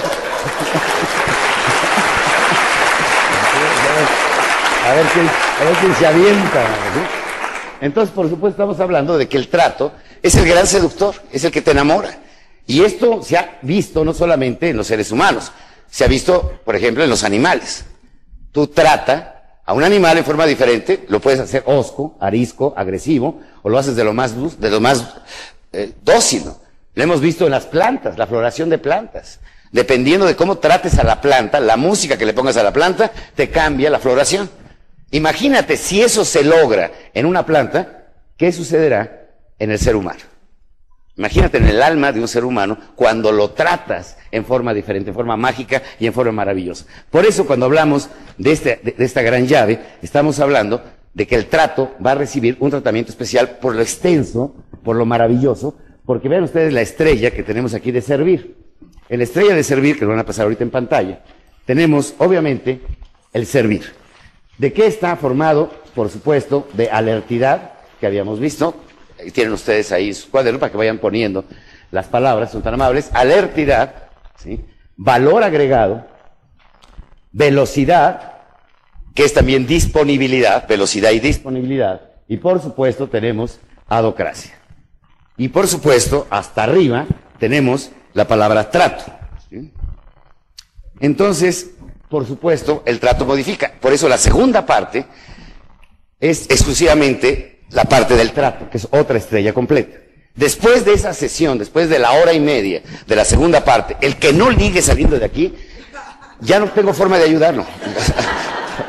ya no puedo hacer más por esa persona, les prometo, ¿sí? Ya. O sea, es la técnica de la seducción.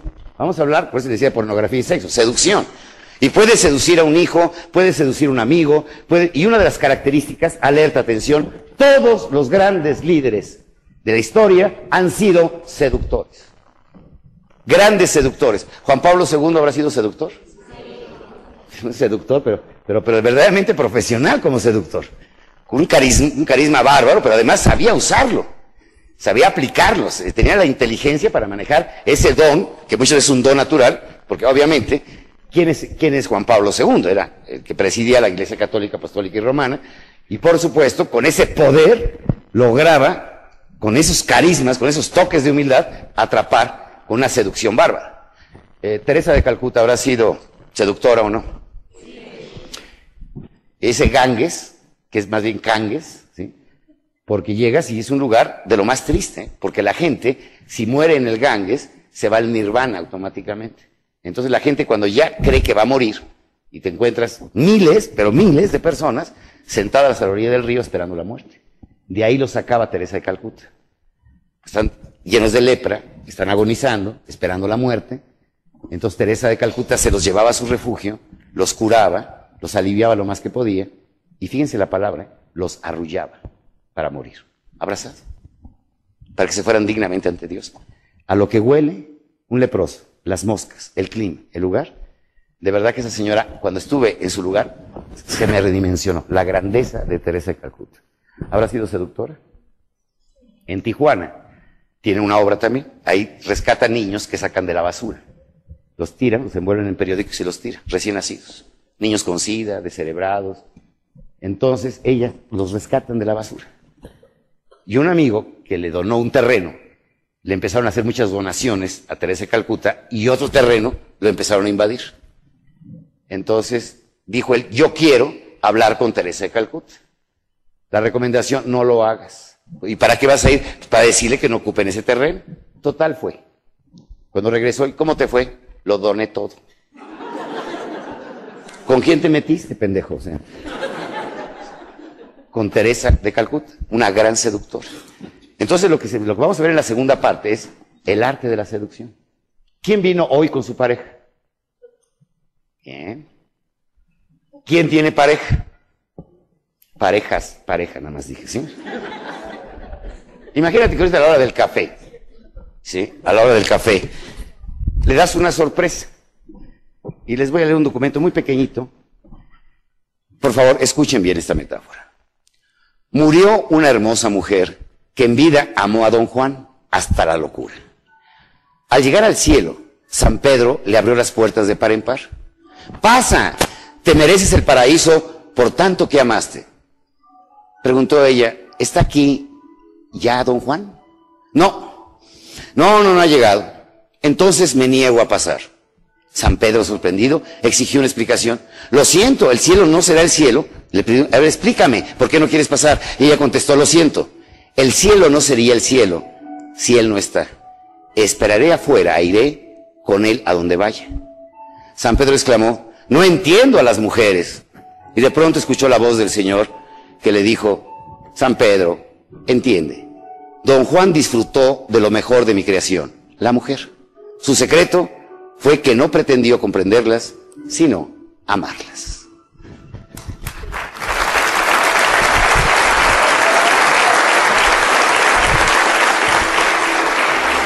Y finalmente, don Juan se murió y llegó al cielo don Juan. Y entonces empezó a haber una división entre, bueno, las angelitas decían no puede entrar, mujeriego, tuvo demasiadas mujeres en vida, no merece el cielo, déjenlo afuera. Y don Juan, que ya había venido al curso de liderazgo de excelencia, y sabía que la diferencia entre violación y seducción es tiempo nada más. ¿eh? Entonces empezó, ¿y de quién son estas alitas? Ya saben, ¿no? Cómo empiezan, ¿no? Y entonces empezaron a dividir. Las, angelitas, las que sí pasan, las que no pasen. Y el escándalo seguía subiendo. Y Dios finalmente dijo, a ver, ¿qué sucede? Es que está don Juan allá afuera, que pase. Pero ¿por qué Dios? Explícanos, entiéndanlo. Don Juan no fue el gran seductor, fue el gran seducido. Lo sedujo lo mejor de mi creación, que es la mujer. Si ahorita salen a tomar café, sorpréndanse, díganse algo bello, háblenle por teléfono y díganle, te amo, nada más. ¿Qué te, estás, qué, te estás metiendo en el curso? No, no, no. O sea, te amo nada más, ¿eh? Y ya saben que es algo muy importante, sorprender al amigo, te quiero, te estimo. ¿Cuántas veces le decimos a un amigo, te quiero, caray? Te estimo. Te tengo de verdad un aprecio muy especial. No, los hombres no. Le voy a dar a entender que me cae bien. Dile al amigo que lo quieres. A los papás, por favor. Decía Sócrates, que es muy importante, porque Sócrates, el método de Sócrates es que a través de la reflexión de la pregunta, tú encuentres la respuesta. Él no daba respuestas. Entonces tenía un amigo que tenía muchos pleitos con su mamá. Entonces se puso a dialogar con Sócrates y Sócrates, utilizando su método clásico socrático de hacer preguntas, le decía, si una persona llega y viene y te ayuda incondicionalmente, ¿le debes lealtad? Dice, sí, claro, que le debo lealtad. ¿Y tu madre que te dio la vida, no le mereces lealtad? Y pues, yo creo que sí. Es que mi mamá, como te haya dado la vida, amamos tanto la vida, como nos haya ido, que no nos queremos ir. Que no nos queremos ir. Y decía, el amor filial es de una sola vía. Es de padres a hijos. No se puede hacer más. Cornejoonline.com, que es muy importante.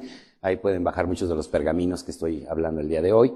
Y además, pues se actualiza diario, semanal, quincenal, mensual, y es una bonita forma de, estar en contacto a la comunidad internacional, no tiene ningún costo. Hay también un boletín, tenemos por ahí ya 40 mil suscriptores a nuestro boletín. Vamos a entrar ahorita al trato de clase mundial, trato de clase mundial. resultado de la investigación de muchos años y que por supuesto lo hemos sintetizado básicamente en cinco puntos básicos, lo que es el trato, que es la gran llave, el gran secreto, pues para atrapar clientes de por vida. Nada más que quiero, por favor, que anoten esta frase que es fundamental para el desarrollo de la segunda parte. Tratar a nuestros colaboradores como decíamos, que ellos traten a nuestros clientes. Esto es fundamental, ¿eh? porque normalmente, pues al colaborador lo pateamos mucho y al cliente le reverenciamos mucho, pero tenemos que tener mucha coherencia entre, obviamente, entre el trato al colaborador y el trato al cliente. Proactivo, ¿qué significa? Tenemos tres situaciones fundamentales, que es ser reactivo, decidir mi reacción y tener libertad para actuar. Entonces, ¿qué significa ser proactivo? ¿Quiénes votan por ser reactivo? Bien. ¿Quiénes votan por decidir mi reacción? ¿Y quiénes votan por tener libertad para actuar? Y los que no levantaron la mano, que no pagaron, o que no vinieron, o que, o sea, ¿sí? Bueno, señores, aquí hay una cosa muy importante. Los seres humanos, por naturaleza, por naturaleza, alerta, por favor, somos reactivos. O sea, si te dan un beso, das un beso.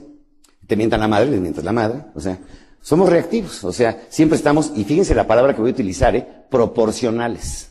Reaccionamos de acuerdo a una proporción. Es decir, regalos de Navidad. ¿Qué nos regaló la tía Cholita? Ah, pues un florerito. ¿Qué le regalamos este año a la tía Cholita? Eh, va de regreso el pinche florerito, ¿sí? O sea, vamos uno a uno. Es decir, vamos uno a uno. Eso es ser reactivo. Reactivo es que los demás que, que reacciono de acuerdo al estímulo. Es el famosos perros de Pavlov que los empezaban, sonaba la campana y empezaban a salivar porque sabían que ya venía la comida. Entonces estamos reaccionando a un estímulo y desafortunadamente, y ahora que hicimos la gira en Perú, que es una gira eh, muy ambiciosa porque es cambiar al equipo docente, o sea, de 302 mil profesores que tiene el gobierno en Perú, asistieron 104 mil a las conferencias. El Estadio Nacional tenía 47 mil gentes. ¿Por qué? Porque estamos, que estamos proponiendo una revolución educativa enorme, pero de fondo. Esto se presentó en Punta del Este, Uruguay, en la primera cumbre iberoamericana de la educación, en la cual asistieron, además de los países de habla hispana, también Portugal, Brasil y Estados Unidos. ¿Por qué? Porque una tercera parte, somos, acuérdense, somos biológicos, somos psicológicos y somos espirituales. Y nos preparan biológicamente. ¿Para qué? Para generar dinero. O sea, para ser autosustentables. Pero el 95% de nuestras decisiones son emocionales. ¿Y cuándo nos han educado en emociones? Y la primera forma que hay que educar, la primera, primera es educar al monstruo. Esa es la primera, ¿eh? es, una, bronca. O sea, por emociones mal manejadas terminamos relaciones con los padres, con los hijos, con los amigos, nos separamos, destruimos vidas, porque nunca nos han preparado para manejar emocionalmente. Y la vida es emoción. A ver, ¿quién, ¿a quién nos dieron clase de optimismo, determinación, dedicación, entrega, firmeza? A nadie nos dieron clase de eso. Y el 95% de nuestra vida está en eso. Harvard, lo digo con todo y papa, Harvard, eh, ha determinado que el 88% del éxito de una persona es su actitud en la vida. O sea, egresados de la misma escuela, 40 años después, con los mismos maestros, con los mismos, los mismos libros, el mismo tiempo, ¿y por qué solamente el 7% de los egresados triunfan? Fíjate qué impresionante. ¿Y cuál es la gran diferencia? La actitud. Y eso no nos educaron absolutamente nada. Entonces estamos queriendo cambiarles el disco a los maestros. O sea, ya dejen de nada más de dar biología, química, física, enséñenlos a vivir, a manejar emociones. Y finalmente, la formación espiritual no es ninguna religión, es la vocación de trascender del ser humano, de hacer el bien. Porque todas las, matemáticas, la química y la física son amorales. Puedes usarlas para hacer el bien o para hacer el mal. Entonces, ¿qué necesitas? Darle un código de bien, o sea, el, valor, el bien, para utilizar los conocimientos para crecer, para, para, para, la bondad del ser humano. Entonces, son elementos que han sido revolucionados y que hay un libro que se llama Excelencia en la Educación, que fue el libro premiado y que es la ponencia oficial de la Cumbre Iberoamericana. Y eso es precisamente lo que queremos hacer. Primero, no ser reactivo. Queremos armar un sismo ahorita, que está el Festival de los Niños. Bueno, vamos caminando ahorita por Paso de la Reforma, por la lateral de este lado de la acera, y vámonos, vamos sonriendo así. Un pinche loco, viene drogado. O sea, ¿eh? o sea nadie lo va a creer. ¿Por qué? Porque no estamos reaccionando de acuerdo a que los demás quieran que reaccionemos. Tú estás decidiendo, por eso es la gran importancia, decidir mi reacción es la número uno, la B. O sea, la B es número uno, es decidir mi reacción. Yo no voy a reaccionar como tú quieras que yo reaccione. Yo realmente voy a re reaccionar como yo decida reaccionar. Una maestra de colegio, me dice Miguel Ángel, hasta que entendí esta lección, ¿Por qué? Porque mi marido se proponía todos los días en la mañana ponerme de mal humor. Y lo lograba. En la mañana, bueno, mi, marido no decía buenos días, ladraba. Buenos días. Y todo el día ladraba. Y en la noche hasta me desconocía, me decía mamacita. Entonces llegó el momento que dije, yo decido mi reacción, no me voy a enojar. Ya no me va a poner de mal humor, no va a poder lograrlo. Yo en la mañana lo primero que quería sacar era la basura y a mi marido, o sea, las dos cosas rápido, ¿no? Entonces llegó el momento que dijo, decidí ya no reaccionar. Ya no voy a ser reactiva. Ahora voy a ser proactivo. Es la gran importancia, decidir mi reacción. Y obviamente, la, es tener libertad para actuar. Tú eres dueño de tus emociones, actúa, tienes la libertad. Tienes la decisión si te enojas o no te enojas. Si te enfureces o no te enfureces. Entonces no reacciones al estímulo, si no estás reaccionando como los perros de Pavlov. Eh, a ver, historia de los proactivos. Por ejemplo, Gandhi había sido proactivo. Imagínate, lo metieron una vez, tres meses a pan y agua. Salió, eh, acuérdense del alto, robusto, ¿se acuerdan de él, no? Caballo. Pues, eh, fue a darle las gracias al comandante, porque me acaba usted de dar una dieta de poca madre. Ahora a oscuras, otros dos meses a oscuras. Salió, y bordó a oscuras unas sandalias y se las llevó al comandante. Gracias por el retiro espiritual. ¿Habrá sido proactivo? Súper proactivo. ¿Qué les parece si hablamos de Luther King? Luther King se, se fue a la India a estudiar la escuela de Gandhi, la no violencia. ¿Es proactivo Luther King? Claro. ¿Quién, ¿Quién tenía que cambiar las leyes? Los blancos. Y realmente los blancos maltrataron, golpearon, hicieron, y él sí fue a la no violencia, la resistencia no violenta. Víctor Frank, uno de los grandes, ¿no? cuatro años en un campo de concentración.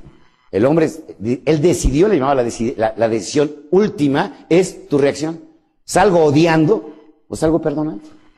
Y podríamos hablar de gentes que, bueno, que son eh, Mandela, por ejemplo, nosotros los cristianos siempre decimos, si te dan una mejilla, pon la otra.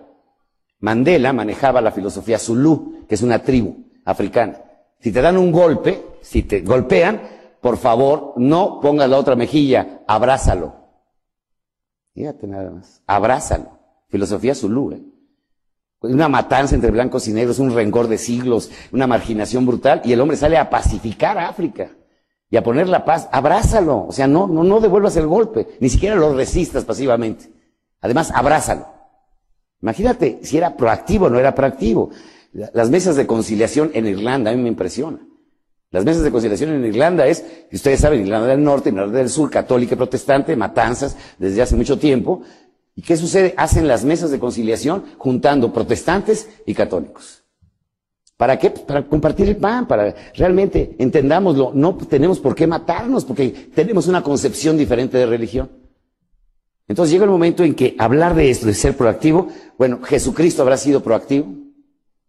Imagínate perdonando en la cruz, es, el, es el, acto heroico. El acto heroico es ese. Si hubiera estado en la cruz diciendo, van a ver cuando suban, ¿eh? Tú el del casquito vas a ver la madriza que te va a tocar. Pues obviamente no trasciende, ¿sí? Entonces, en la vida que es importantísimo ser proactivo. Sé proactivo, domina tu monstruo y maneja la situación. Tú decides, no el cliente decide. Es algo que es muy importante. Por eso el servir, cuando hablamos del arte de servir, número uno, ser proactivo. No te dejes contaminar por el humor del otro. En ese momento tú vas a poder manejar la situación, vas a dar un mejor servicio, vas a sonreír, en fin, te pueden decir muchísimas cosas y tú estás por encima de la circunstancia. Algo fundamental. ¿eh? Taylor de Chardin casi es excomulgado por esta aseveración que decía, el ser humano no es víctima de las circunstancias, el ser humano crea la circunstancia. Entonces tú crea la circunstancia, no seas víctima de la circunstancia. ¿Quién puede hacer algo por tu vida? Tú. Nada más. ¿Con quién vives 365 días del año, las 24 horas? Contigo mismo. Entonces, proactivo también contigo mismo. Todo está aquí. Entonces, ¿qué tenemos que hacer? Usar nuestra libertad. Usar nuestra, mi capacidad de decidir mis emociones. Lo siento, pero decido no reaccionar de acuerdo a la emoción. Entonces tenemos que ser, número uno, ser proactivo. Con los clientes proactivo, con el proveedor proactivo, que no te entregó el, pedido, que no te entregó a tiempo, proactivo. No te dejes llevar por la cólera y la rabia. Hay que controlar al monstruo interno.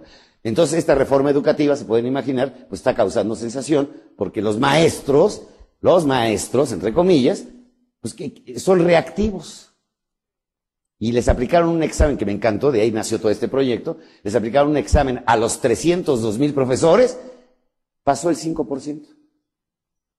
Imagínate que se lo hicieran aquí en México. Y es un arma, obviamente, contra el sindicato. Güey, ¿quieres más? Póngase a estudiar. Yo les decía, a ver qué se siente estar reprobado, huevones. ¿Eh? A ver, ustedes siempre reprueban, ahora los reprobaron. Fíjate, nada más que doloroso, ¿no? O sea, el que reprueba, reprobado. Entonces, obviamente estamos hablando de que hay que ser proactivos. Tenemos que educar a nuestros niños a ser proactivos y nosotros proactivos. Hay que aplicarlo primero en nosotros mismos. Bien, entonces vámonos a la número 10. ¿Qué es más importante, la relación pública o la humana? Y yo sigo regalando calidad, liderazgo de clase mundial. ¿Las relaciones humanas? ¿Humanas? ¿Quién dijeron? ¿Eh? ¿Humanas? ¿Quién dijo ambas? ¿Sí? Un aplauso, por favor. Ánimo. Señores, es muy importante la relación pública y la humana. Las dos. ¿eh? Cuando vayan a Starbucks, si quieren impresionarle al, al Starbucks, le dice, oye, a ver, eh, déjame ver tu manual, escuchen bien, tu manual del, del delantal verde, así se llama. Traen un manual del delantal verde, ¿sí? Cómo comportarse con los clientes. Estoy hablando de actitudes, ¿eh? No estoy hablando que le digas tienes que ser honesto, no, no, no. Tienes que ser cordial, alegre, interesado por la gente, entusiasta, o sea, y lo hacen valor, ¿eh? Lo hacen valor. Entonces, cuando ustedes, ustedes llegan a Disney, van a ver el código de conducta de una persona Disney. Por ejemplo, la forma de señalar. Cuando le dicen, oiga, ¿dónde queda Small World? No te dicen así. Tienen que levantar dos dedos, porque para algunas culturas es muy ofensivo un solo dedo. Entonces imagínate, en los detalles, hasta en los dedos. Es así. Por ahí está. Tiene un código de conducta. Les voy a dejar una tarea, que es el definir, por ejemplo, el ser Spectec, o el ser Pozzolcali, o el ser eh, eh, modelo, el ser, lo que ustedes, eh, de la empresa, ser y determina cinco actitudes de cómo deben ser todos ahí. Y defínelos y entrénalos.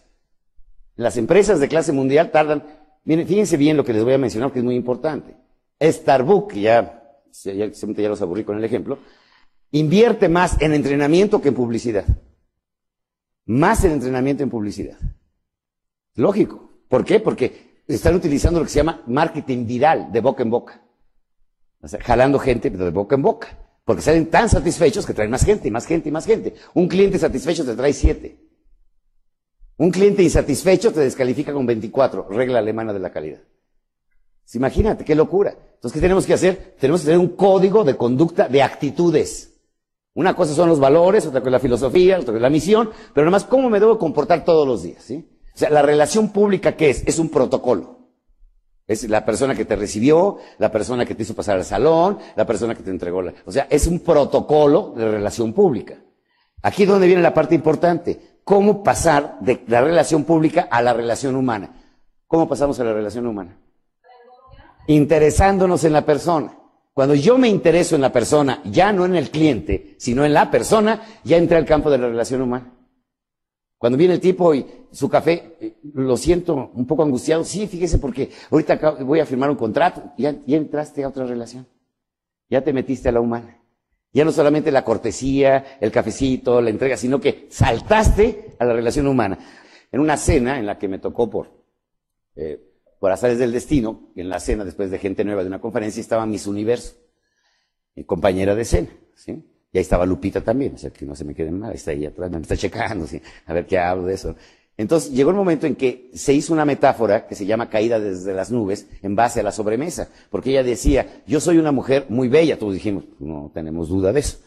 Dice, pero soy una mujer, escuchen bien, ¿eh? fácilmente usada, difícilmente amada. Fácilmente usada, difícilmente amada.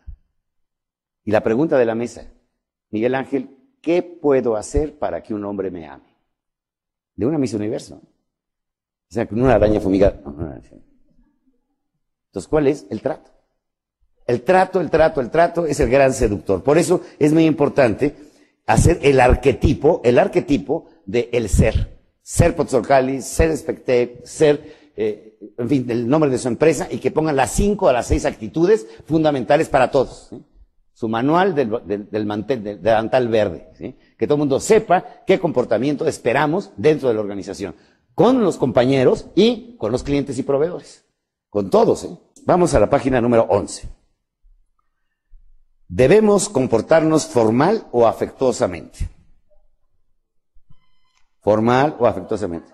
El dos, ¿sí? Las dos. O sea, hay una formalidad, hay una etiqueta, hay una regla, y por supuesto con esa regla pues tienes que jugar. Me viene a ver un presidente de un país centroamericano, no digo nombres para no ventanearlo, estábamos en el club de industriales, y ahí tienes que entrar de corbata, si no, no te dejan pasar. Llegó de pants. El presidente de un país. Le pregunté, ¿y por qué vienes así? Porque así me siento cómodo. Tienes que vestirte como presidente. Tienes que comportarte como presidente. ¿A qué veniste? A pedir dinero, te van a dar limosna, güey. Entonces necesitas tener una formalidad, ¿sí? El afecto, fíjense muy bien, es una de las cosas que más endorfina produce. Endorfina, alerta, es una sustancia que, que desarrolla nuestro cerebro y es más fuerte que cualquier droga. Pero uno de los grandes energetizantes del ser humano es el afecto. Un abrazo te energetiza. Un apretón de manos te energetiza. Un, un, una, muestra de, de calidez se hace un circuito de energía maravilloso. ¿Cómo se saluda actualmente la gente? ¿Qué hago, güey? ¿Qué hago, güey? ¿Cómo estás, güey? Ya, ya no tienen nombre, ya todos son güey. ¿Sí? Entre las mujeres lo usan, ¿a poco no? Entonces, ¿qué, güey? Mujer a mujer, ¿eh? No, güey. No, no, no te manches, güey. ¿Qué ole? Se nos olvidó ya la parte afectiva, la parte maravillosa de lo que consiste. ¿En qué consiste la calidez? no te da gusto que una persona que te vea los ojos y te da un abrazo y qué gusto verte, qué bueno que estás aquí. O sea, te llena de energía, te cambia el humor, te cambia el ánimo. Entonces, para un trato con un cliente hay que ser muy cálido. O sea, al pobre proveedor nos traemos, bueno, así como, casi, casi como que le hacemos el favor de comprarles mugres. Cuando la calidad empieza comprando calidad. Por eso las empresas de clase mundial tratan al proveedor como si fuera cliente. Tratan al proveedor como si fuera cliente. ¿Por qué? Porque saben que él depende, de él dependen la calidad corporativa. Compran calidad o compras mugre, procesas mugre. Entonces es impresionante cómo se transmiten las emociones. Hay de hecho todo un tratado de la abrazoterapia. ¿Escucharon bien? Eh? Abrazoterapia. ¿Saben cuántos abrazos deberíamos dar y recibir en un día? 15 en promedio. Pero no, no, no. O sea, y un abrazo entre hombres, pues, espérate, no, no van a creer. Son siete años de mala suerte españoles. ¿no? O sea, un abrazo afectuoso, con cariño, con... y además no sabemos ni abrazar. Abrazamos, volteamos por otro lado, ¿cómo estás? Mirando a los ojos, cuando abraces, piensa. A ver, pónganse de pie. Pónganse de pie. Entonces, la persona que está a tu lado, tal vez la conoces, tal vez no. ¿sí? Pero a ver, dense un abrazo.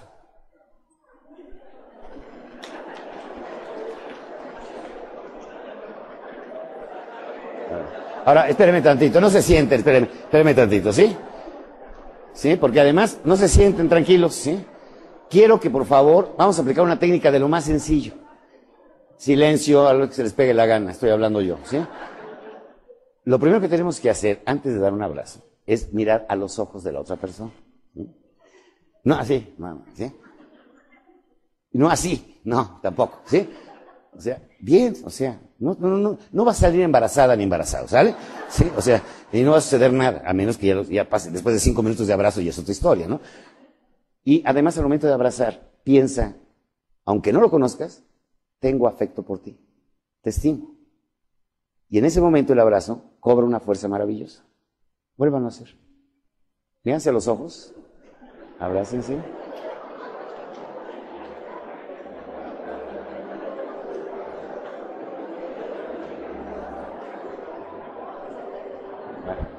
Un aplauso a todos, ya, se pueden sentar. Siéntense, por favor, ya, sentados, sentados, sentados, sentados. Y hay quien se queda como palo, ¿eh?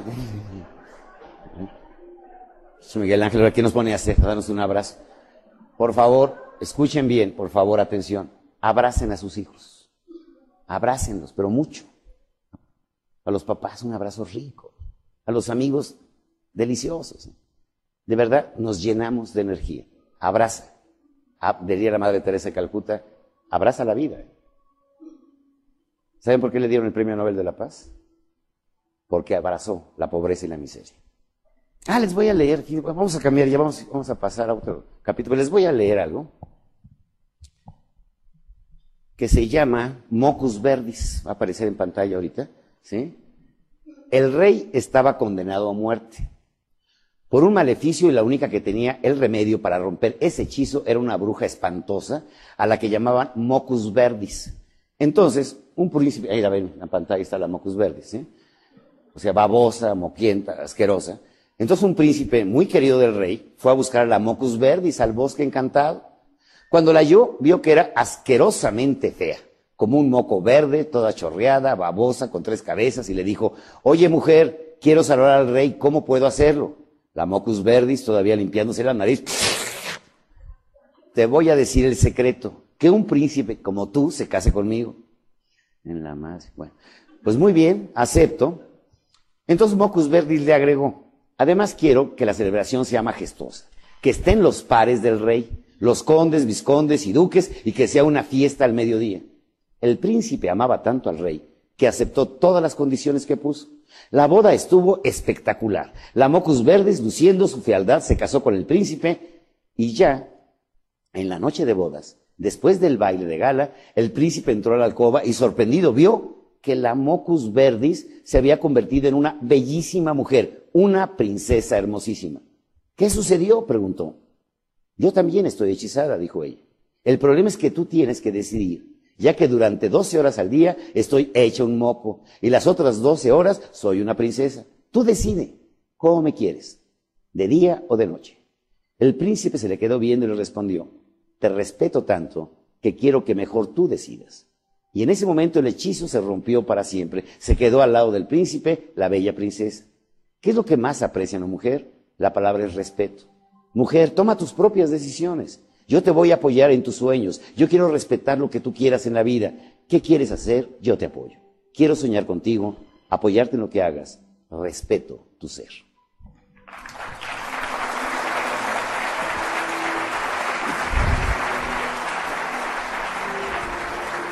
El respeto es la piedra angular de las relaciones humanas, a todos los niveles. ¿eh?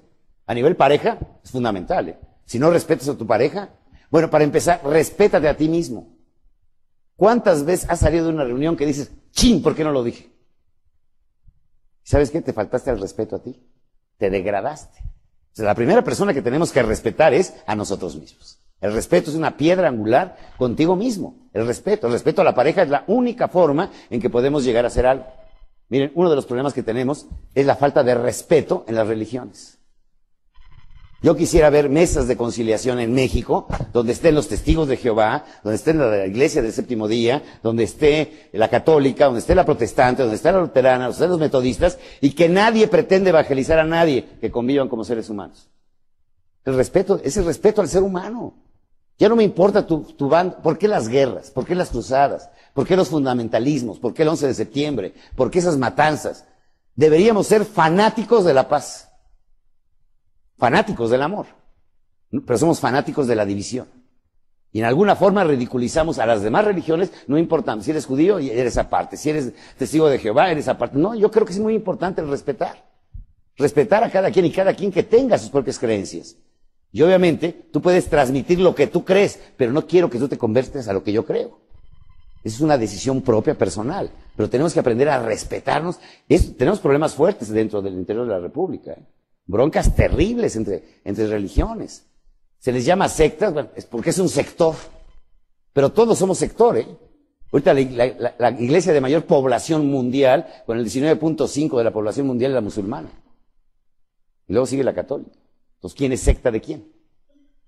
Entonces, el sectarismo es porque estás en un sector. El fascismo, ¿qué significa el fascismo? Estás en una sola fase. Y no quieres ver las demás fases.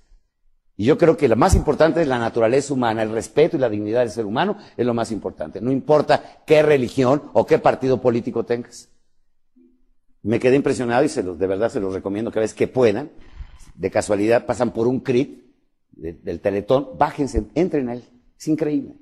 Estuvimos ahora en Chihuahua en el CRIT y, y de verdad me quedó maravillado por el tipo de toques de trato que tiene.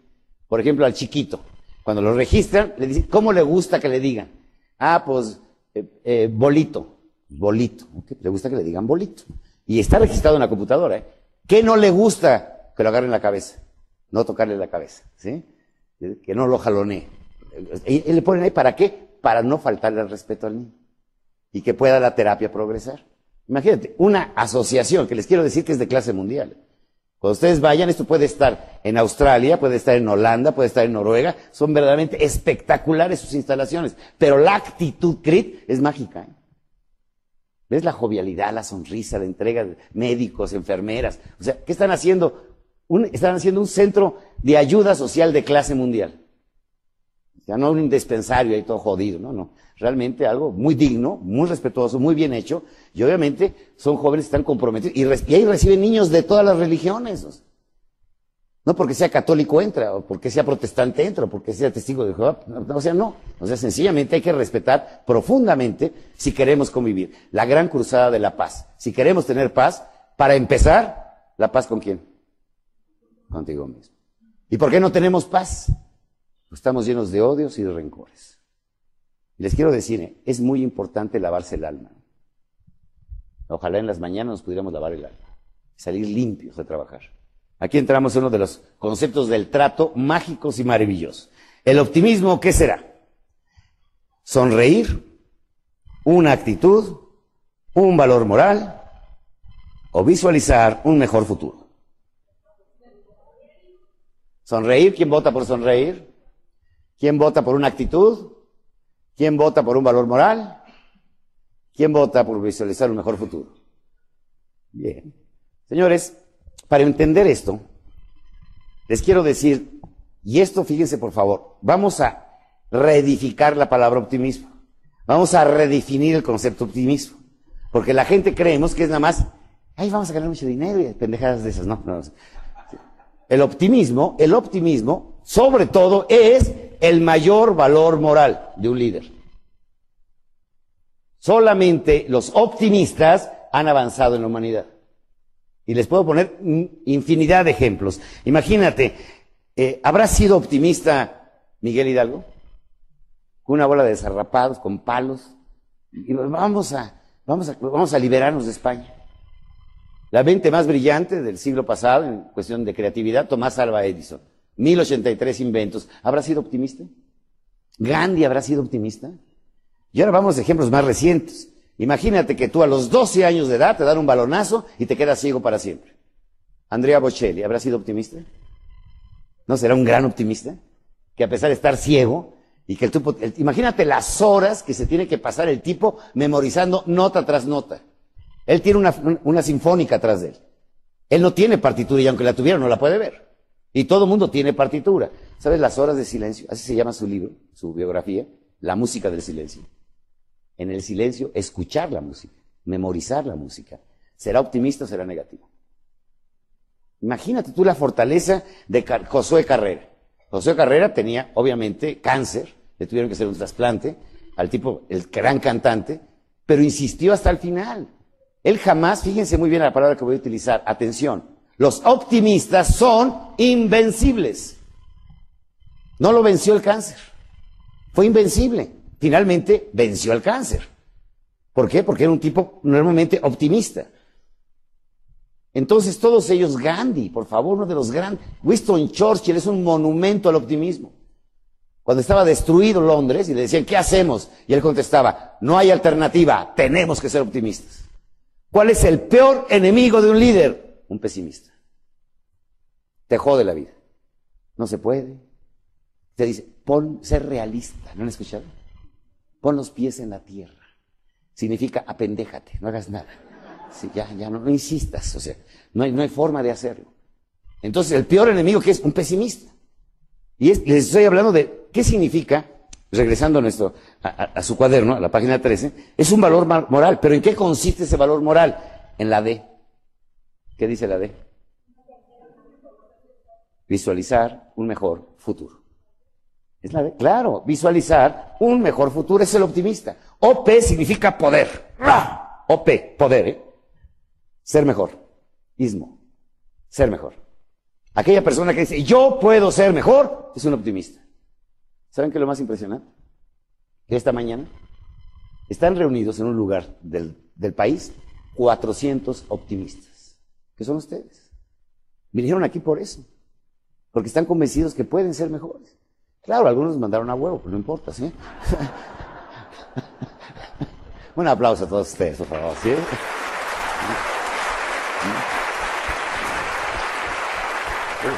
Entonces, ¿de qué estamos hablando? Estamos hablando de optimismo, es decir, la- las ganas de que podemos ser mejor y que visualizamos un mundo mejor y son los que hacen avanzar a la humanidad, todos, ¿eh? Imagínate a Luis Pasteur con los pelos parados, meses enteros, en un laboratorio con las babas para encontrar el antirrábico. Y, imagínate, y, su mujer, y, mi amor, ¿y no vas a ir a la fiesta de cumpleaños de mi mamá? O sea, que eres un negativo. Y el tipo clavado día y noche para encontrar un antirrábico hasta que lo encontró. Era optimista, ¿no? Característica número uno de los grandes líderes. Optimismo. Pues imagínate la fuerza que tienes que tener para escalar una montaña, para lograr un proyecto, para sacar adelante tu departamento, para que tu empresa sea. Entonces, ¿qué sucede? La definición de optimismo en el mundo de clase mundial es los invencibles. No hay forma de vencerlos. Los tipos buscan por aquí, buscan por allá. ¿Se han ido de casualidad de día de campo alguna vez? Y se llevan a los niños y a todo el mundo, y se llegan a la marquesa, sacan el mantel, y siempre aparece un personaje sensacional. Un perro flaco. ¿Sí? Y la avientan la piedra, insiste o ya se va para siempre. Regresa mi chiferrillo, ¿sí? Y otra vez, se va a ir, otra vez se regresa un poquito más lejos, pero ahí está, ¿sí? Empieza a llover, vamos, vamos a... ¿Quién es el último personaje que está ahí? Y finalmente le dan un pedazo, ¿no? Lo logró, pinche perro flaco. ¿Qué hay que hacer en la vida? Ser perro flaco. ¿Sí? Perro flaco. Duro, y duro, y duro, y duro, y duro. Y no hay forma de que te saquen de la jugada. Insistes por aquí, por allá, por aquí, por allá, por donde sea. Yo lo voy a lograr. Porque soy invencible. Soy invencible. Porque creo en mi sueño. Entonces, señores, aquí el optimista, por supuesto, y hay una señal que es mágica, ¿no? O sea, obviamente es una actitud. Es una actitud ante la vida. No es una sonrisa nada más, es una actitud ante la vida. Y esa actitud es lo que te hace invencible. O sea, tu actitud es positiva, positiva, y siempre le encuentras algo positivo, algo positivo. Les digo a las gente, a los comunicadores en ruedas de prensa, cuando me hacen revistas, por favor, publiquen lo bueno. Un segmento de lo bueno. Pura porquería. Me decían en Perú, oye Miguel Ángel, 47 mil gentes en, en- en el, en el Estadio Nacional, no salió la noticia. Digo, claro que no. Con un muerto agarramos primera plana, carajo. Sí, con un solo muerto agarramos primera plana. En una de las conferencias, fue en Juan Cayo, rompieron las puertas porque falsificaron 5 mil boletos. Eso sí salen en las noticias. El desmadre que se armó, tiraron las puertas, eso sí es noticia. Pero lo bueno, no, no, no habrá cosas buenas en México. No hay gente mágica y maravillosa, optimistas, que están luchando por los niños, por los alcohólicos, por los neuróticos, que hacen obras sociales, cosas fantásticas. Vino la Bahía Preciosa y me dice, Miguel Ángel, yo he sufrido más que tú. Le dije, pendejo. O sea, esto no es competencia, o sea. Y con el rollo ese que tenemos que los que sufren van al cielo, imagínate. Vamos a sufrir para ir al cielo. Y donde no existe el cielo, jodido aquí, jodido allá. O sea que más te vale que pongas a reaccionar rapidito. ¿eh? Entonces, señores, servir además, también por supuesto es una sonrisa. Por supuesto, que es, porque es una expresión que debe nacer del alma. O sea, ¿y ¿Qué es una sonrisa? Según yo, una sonrisa, fíjense, escuchen bien, sonríe al despertar, te dispondrá a tener un día de éxito. Sonríe al saludar, le darás alegría a los demás. Sonríe al trabajar, disfrutarás tus responsabilidades. Sonríe al ordenar y tu gente más fácilmente te, se dejará conducir. Sonríe al servir, enriquecerás todo lo que haces por los demás. Sonríe al preguntar, esto te facilitará las respuestas. Sonríe al hablar, harás más grata tu presencia. Sonríe y embellecerás tu rostro. Será una señal para atraer la atención de aquellos a quienes amas. Si ante la adversidad te atreves a esbozar una sonrisa, tu espíritu se ennoblecerá. Recuerda, recuerda siempre que para dar rienda suelta a tu alegría, la expresión más sublime de tu alma será tu sonrisa.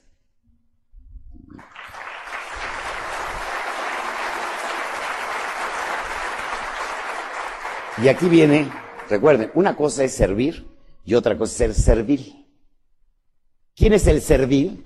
Es un rastrero con antivalores, que con tal de tener es capaz de todo, de engañar, de matar, de hacer lo que sea, porque es un servil. Y su señor le dice, ve y mata a aquel, va y lo mata. Maltrata, escupe, insulta. ¿Cuántos serviles hay? Muchísimos. Cantidad de políticos y de empresarios, tiene una cantidad de serviles, porque no son gente que sirve, son serviles, están sirviendo. Entonces hay que entender que servir es una cosa, servir es otra. Porque hay una cosa que es fundamental. Servir es el ejercicio, escuchen atención, de un valor universal, ¿eh? que es la honestidad. Si me contrataron para servir, ¿qué tengo que hacer? Pues sirve. ¿Y sirve bien o no? Si me contrataste para ser recepcionista, para servir como recepcionista, si no lo hago, estoy siendo deshonesto. Me estoy robando el tiempo y el dinero. Servir es una expresión de la verdad. Servir es honestidad. Servir es ética. Sirvo porque soy, me contrataste para contador, te sirvo como contador. Me contrataste como jardinero, te sirvo como buen jardinero. Si tú me, me diste dinero a cambio de algo, yo quiero servirte de acuerdo a lo que he recibido. Y más aún porque tengo valor agregado. Pero ¿qué, ¿qué es esto? Es un valor universal. Servir es un valor universal. Por eso, y esto es inédito, lo acabo de escribir, es la primera vez que lo van a escuchar, porque se llama La Flor. Este es un nuevo documento. Escuchen, por favor. Era necesario que el joven príncipe contrajera nupcias. Próximamente sería nombrado emperador y la nación necesitaba una emperatriz que prometiera continuar su dinastía con noble descendencia. Se convocaron las doncellas del imperio, que aspiraban a ser consortes del príncipe. Desde luego se presentaron miles, incluida Belita, hija de una sirvienta de palacio. Pero Belita, le dijo su mamá, ¿crees tú ser digna aspirante a ser emperatriz? Mamá, desde que vi al príncipe por primera vez me enamoré y sé que si no puedo ser emperatriz, al menos lo veré el día de la convocatoria y disfrutaré su presencia. La fecha llegó. El príncipe, al observar tanta belleza, no sabía quién elegir. Mandó llamar al sabio de la corte y le pidió que diseñara una estrategia para identificar a la doncella más virtuosa. Al cabo de unos días, fueron convocadas nuevamente y a cada una se le entregó una semilla con estas instrucciones. Sembrarán esta semilla, quien cultive la flor más hermosa será emperatriz. Tiene seis meses para tal fin. Belita, por supuesto, sembró su semilla en la mejor tierra que encontró. Al cabo de tres meses no brotaba absolutamente nada. Cambió la tierra de abono, pidió consejos, le cantó en las noches, la arrullaba con su laúd, con música suave y dulce, y así transcurrieron los meses faltantes, y el resultado, el mismo, nada. Al llegar la fecha, su madre se enfrentó a su realidad. Pero Belita, ¿Cómo te vas a presentar a la corte imperial con una maceta estéril y vacía, solo con un puñado de tierra? Madre, sé que no tengo ninguna posibilidad, pero al menos podré estar cerca tal vez, por última vez, del hombre a quien amo. La fecha se cumplió. La sala de la corte es un auténtico jardín con las flores más bellas, rojas, amarillas, tornasol, en fin, en un arco iris con las formas más caprichosas que uno pudiera imaginar. La fragancia envolvía en forma mágica a los miles ahí presentes. El príncipe revisó una a una. Cuando parecía que terminaba y decidiera, observó detenidamente la maceta vacía, vacía de Belita y anunció, ella es la próxima emperatriz.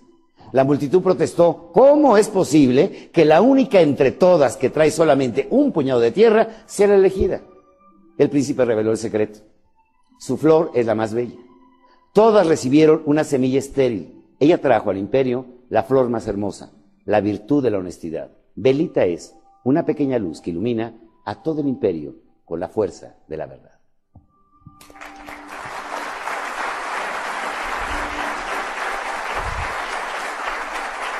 Bien, y aquí vamos a pasar. Entonces, servir con honestidad es, obviamente, lo más ético y además el que no sirva, por favor, renuncia. No te contrataron para engañar.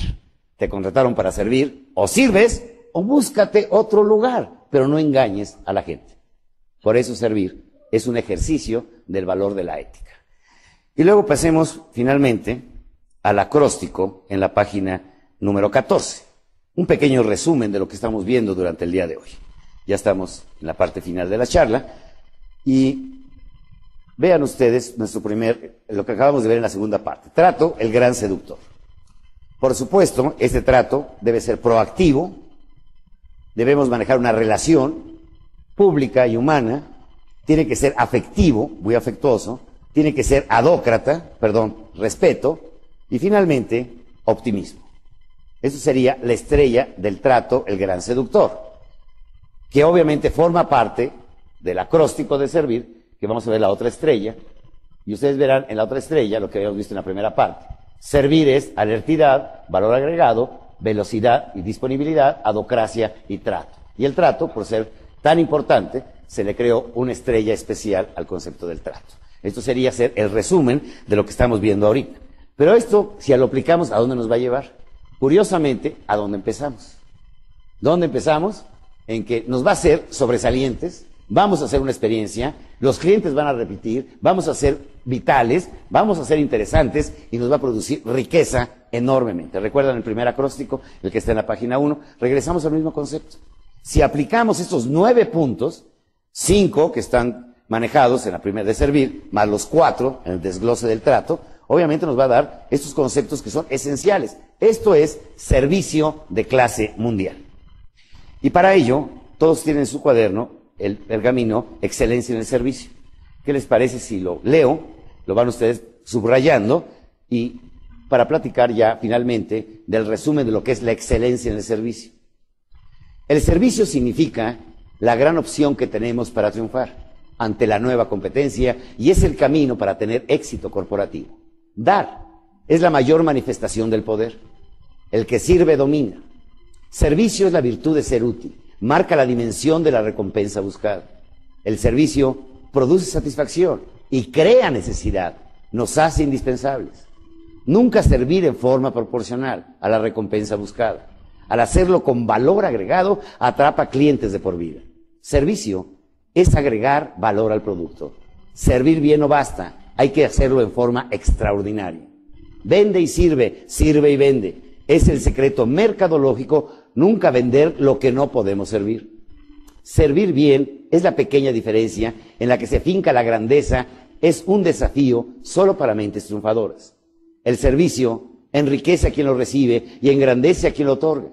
El servir en forma magistral es privilegio de seres nobles y extraordinarios. Servir es la oportunidad que tenemos para manifestar nuestra auténtica capacidad. Los que han servido en su tiempo han quedado para siempre en la memoria universal de la humanidad.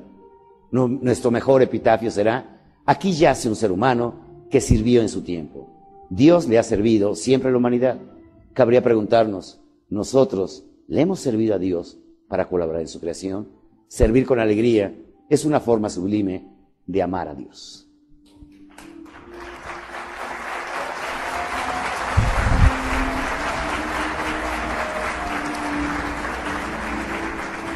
Y Rabelais Tagore, este gran pensador, decía, dormí y soñé que la vida era alegría.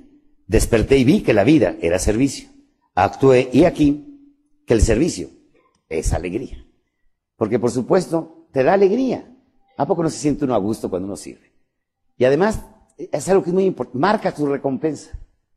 Entre más sirvas, mejor te pagan. El que más sirve, más lo aprecian. ¿Quiénes son los que se han quedado para siempre en la memoria universal de la humanidad? Los que han servido. En todas las, causas, empresariales, sociales, de la medicina, científica, de la literatura, el que más servicio ha dado se queda para siempre en la memoria universal. Le decía a los maestros algo que mencionaba William Shakespeare. Decía William Shakespeare, los maestros se quedan para siempre. Tal vez no tengas un monumento histórico, pero te quedaste en una huella de un corazón que se lo pasará a sus hijos y ahí seguirá siendo una herencia para siempre. Trascendiste. La trascendencia es elevar. Entonces, la historia de la humanidad, ¿quién lo ha hecho? Los que nos han hecho ascender en todas las, en las artes, en la música. Miren, yo les doy gracias a Dios que nací en el tiempo en que nací. ¿Por qué? Porque nací después de Lord Fleming, gracias a la penicilina no me morí. Gracias que nací después de Luis Pasteur, gracias al antirrábico, no morí de rabia. Gracias que nací, gracias que nací después de Beethoven, porque puedo disfrutar de su música. Gracias que nací después de, no sé, de Alejandro Dumas, porque sus novelas me han fascinado. Y gracias a, tantas cosas en la vida, porque se nos olvida dar las gracias, ¿saben? Y tenemos que estar agradecidos de haber nacido en este país y en este tiempo. Me decían en una ocasión, oye Miguel Ángel, ¿tú eres mexicano? Digo, no, no. México, ¿sabes qué es? El vientre de mi madre, la mesa de todos los días, el lugar de mis hijos, la tierra que me germinó. Yo no soy mexicano, yo soy México, que es muy diferente. Y se nos olvida dar las gracias a México. Nos creemos que estamos en un país conflictivo, no sé cuánto, andamos arrastrando la cobija, comparándonos con los gringos. Y vamos a preguntarle a los gringos cómo andan de paz. Prosperidad y cómo andan de paz y de felicidad. Entonces sí habría que preguntarnos muchas cosas y agradecer muchas cosas en la vida. Y los quiero llevar a una última reflexión, que es precisamente, ¿qué significa ser héroe? Recuerdan que hablamos de qué era lo que era un héroe. Los héroes, todos los héroes, han sido porque han servido.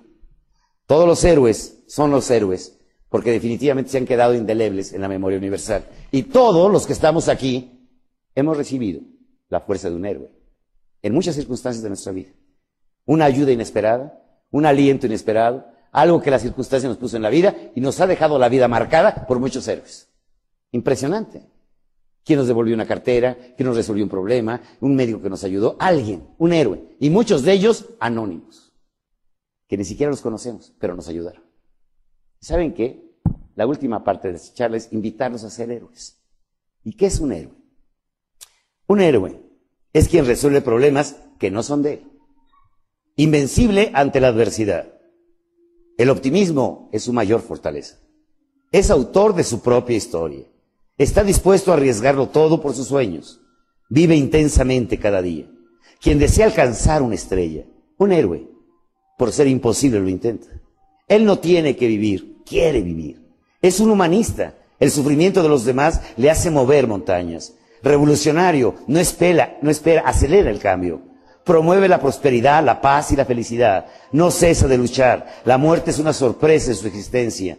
Son los héroes los que escriben la historia noble de la humanidad. Los arquitectos que con sus acciones embellecen la creación, haciendo el mundo un mejor lugar para toda la humanidad.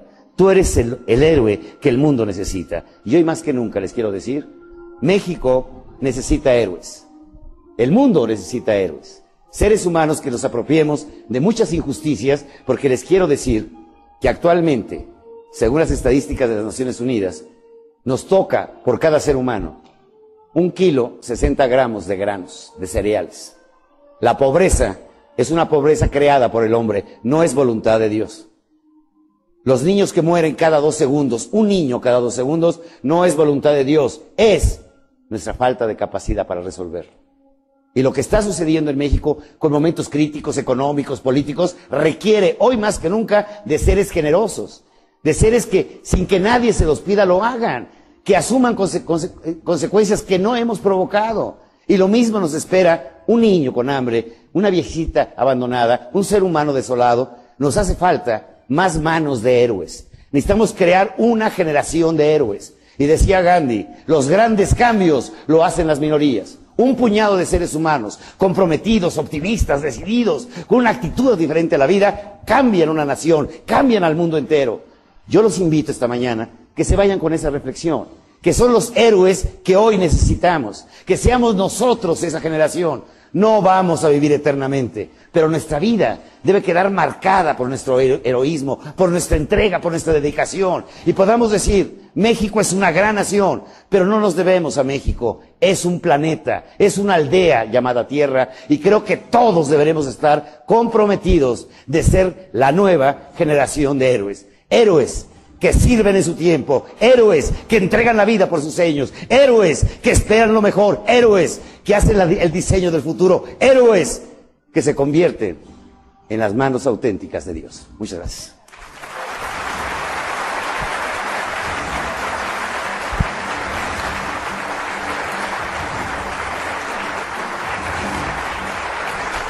Y bueno, esto ha sido todo por hoy. Si te ha gustado nuestro video, por favor suscríbete, dale like y activa las notificaciones para que así puedas estar al tanto cuando subimos un video. Hasta la próxima.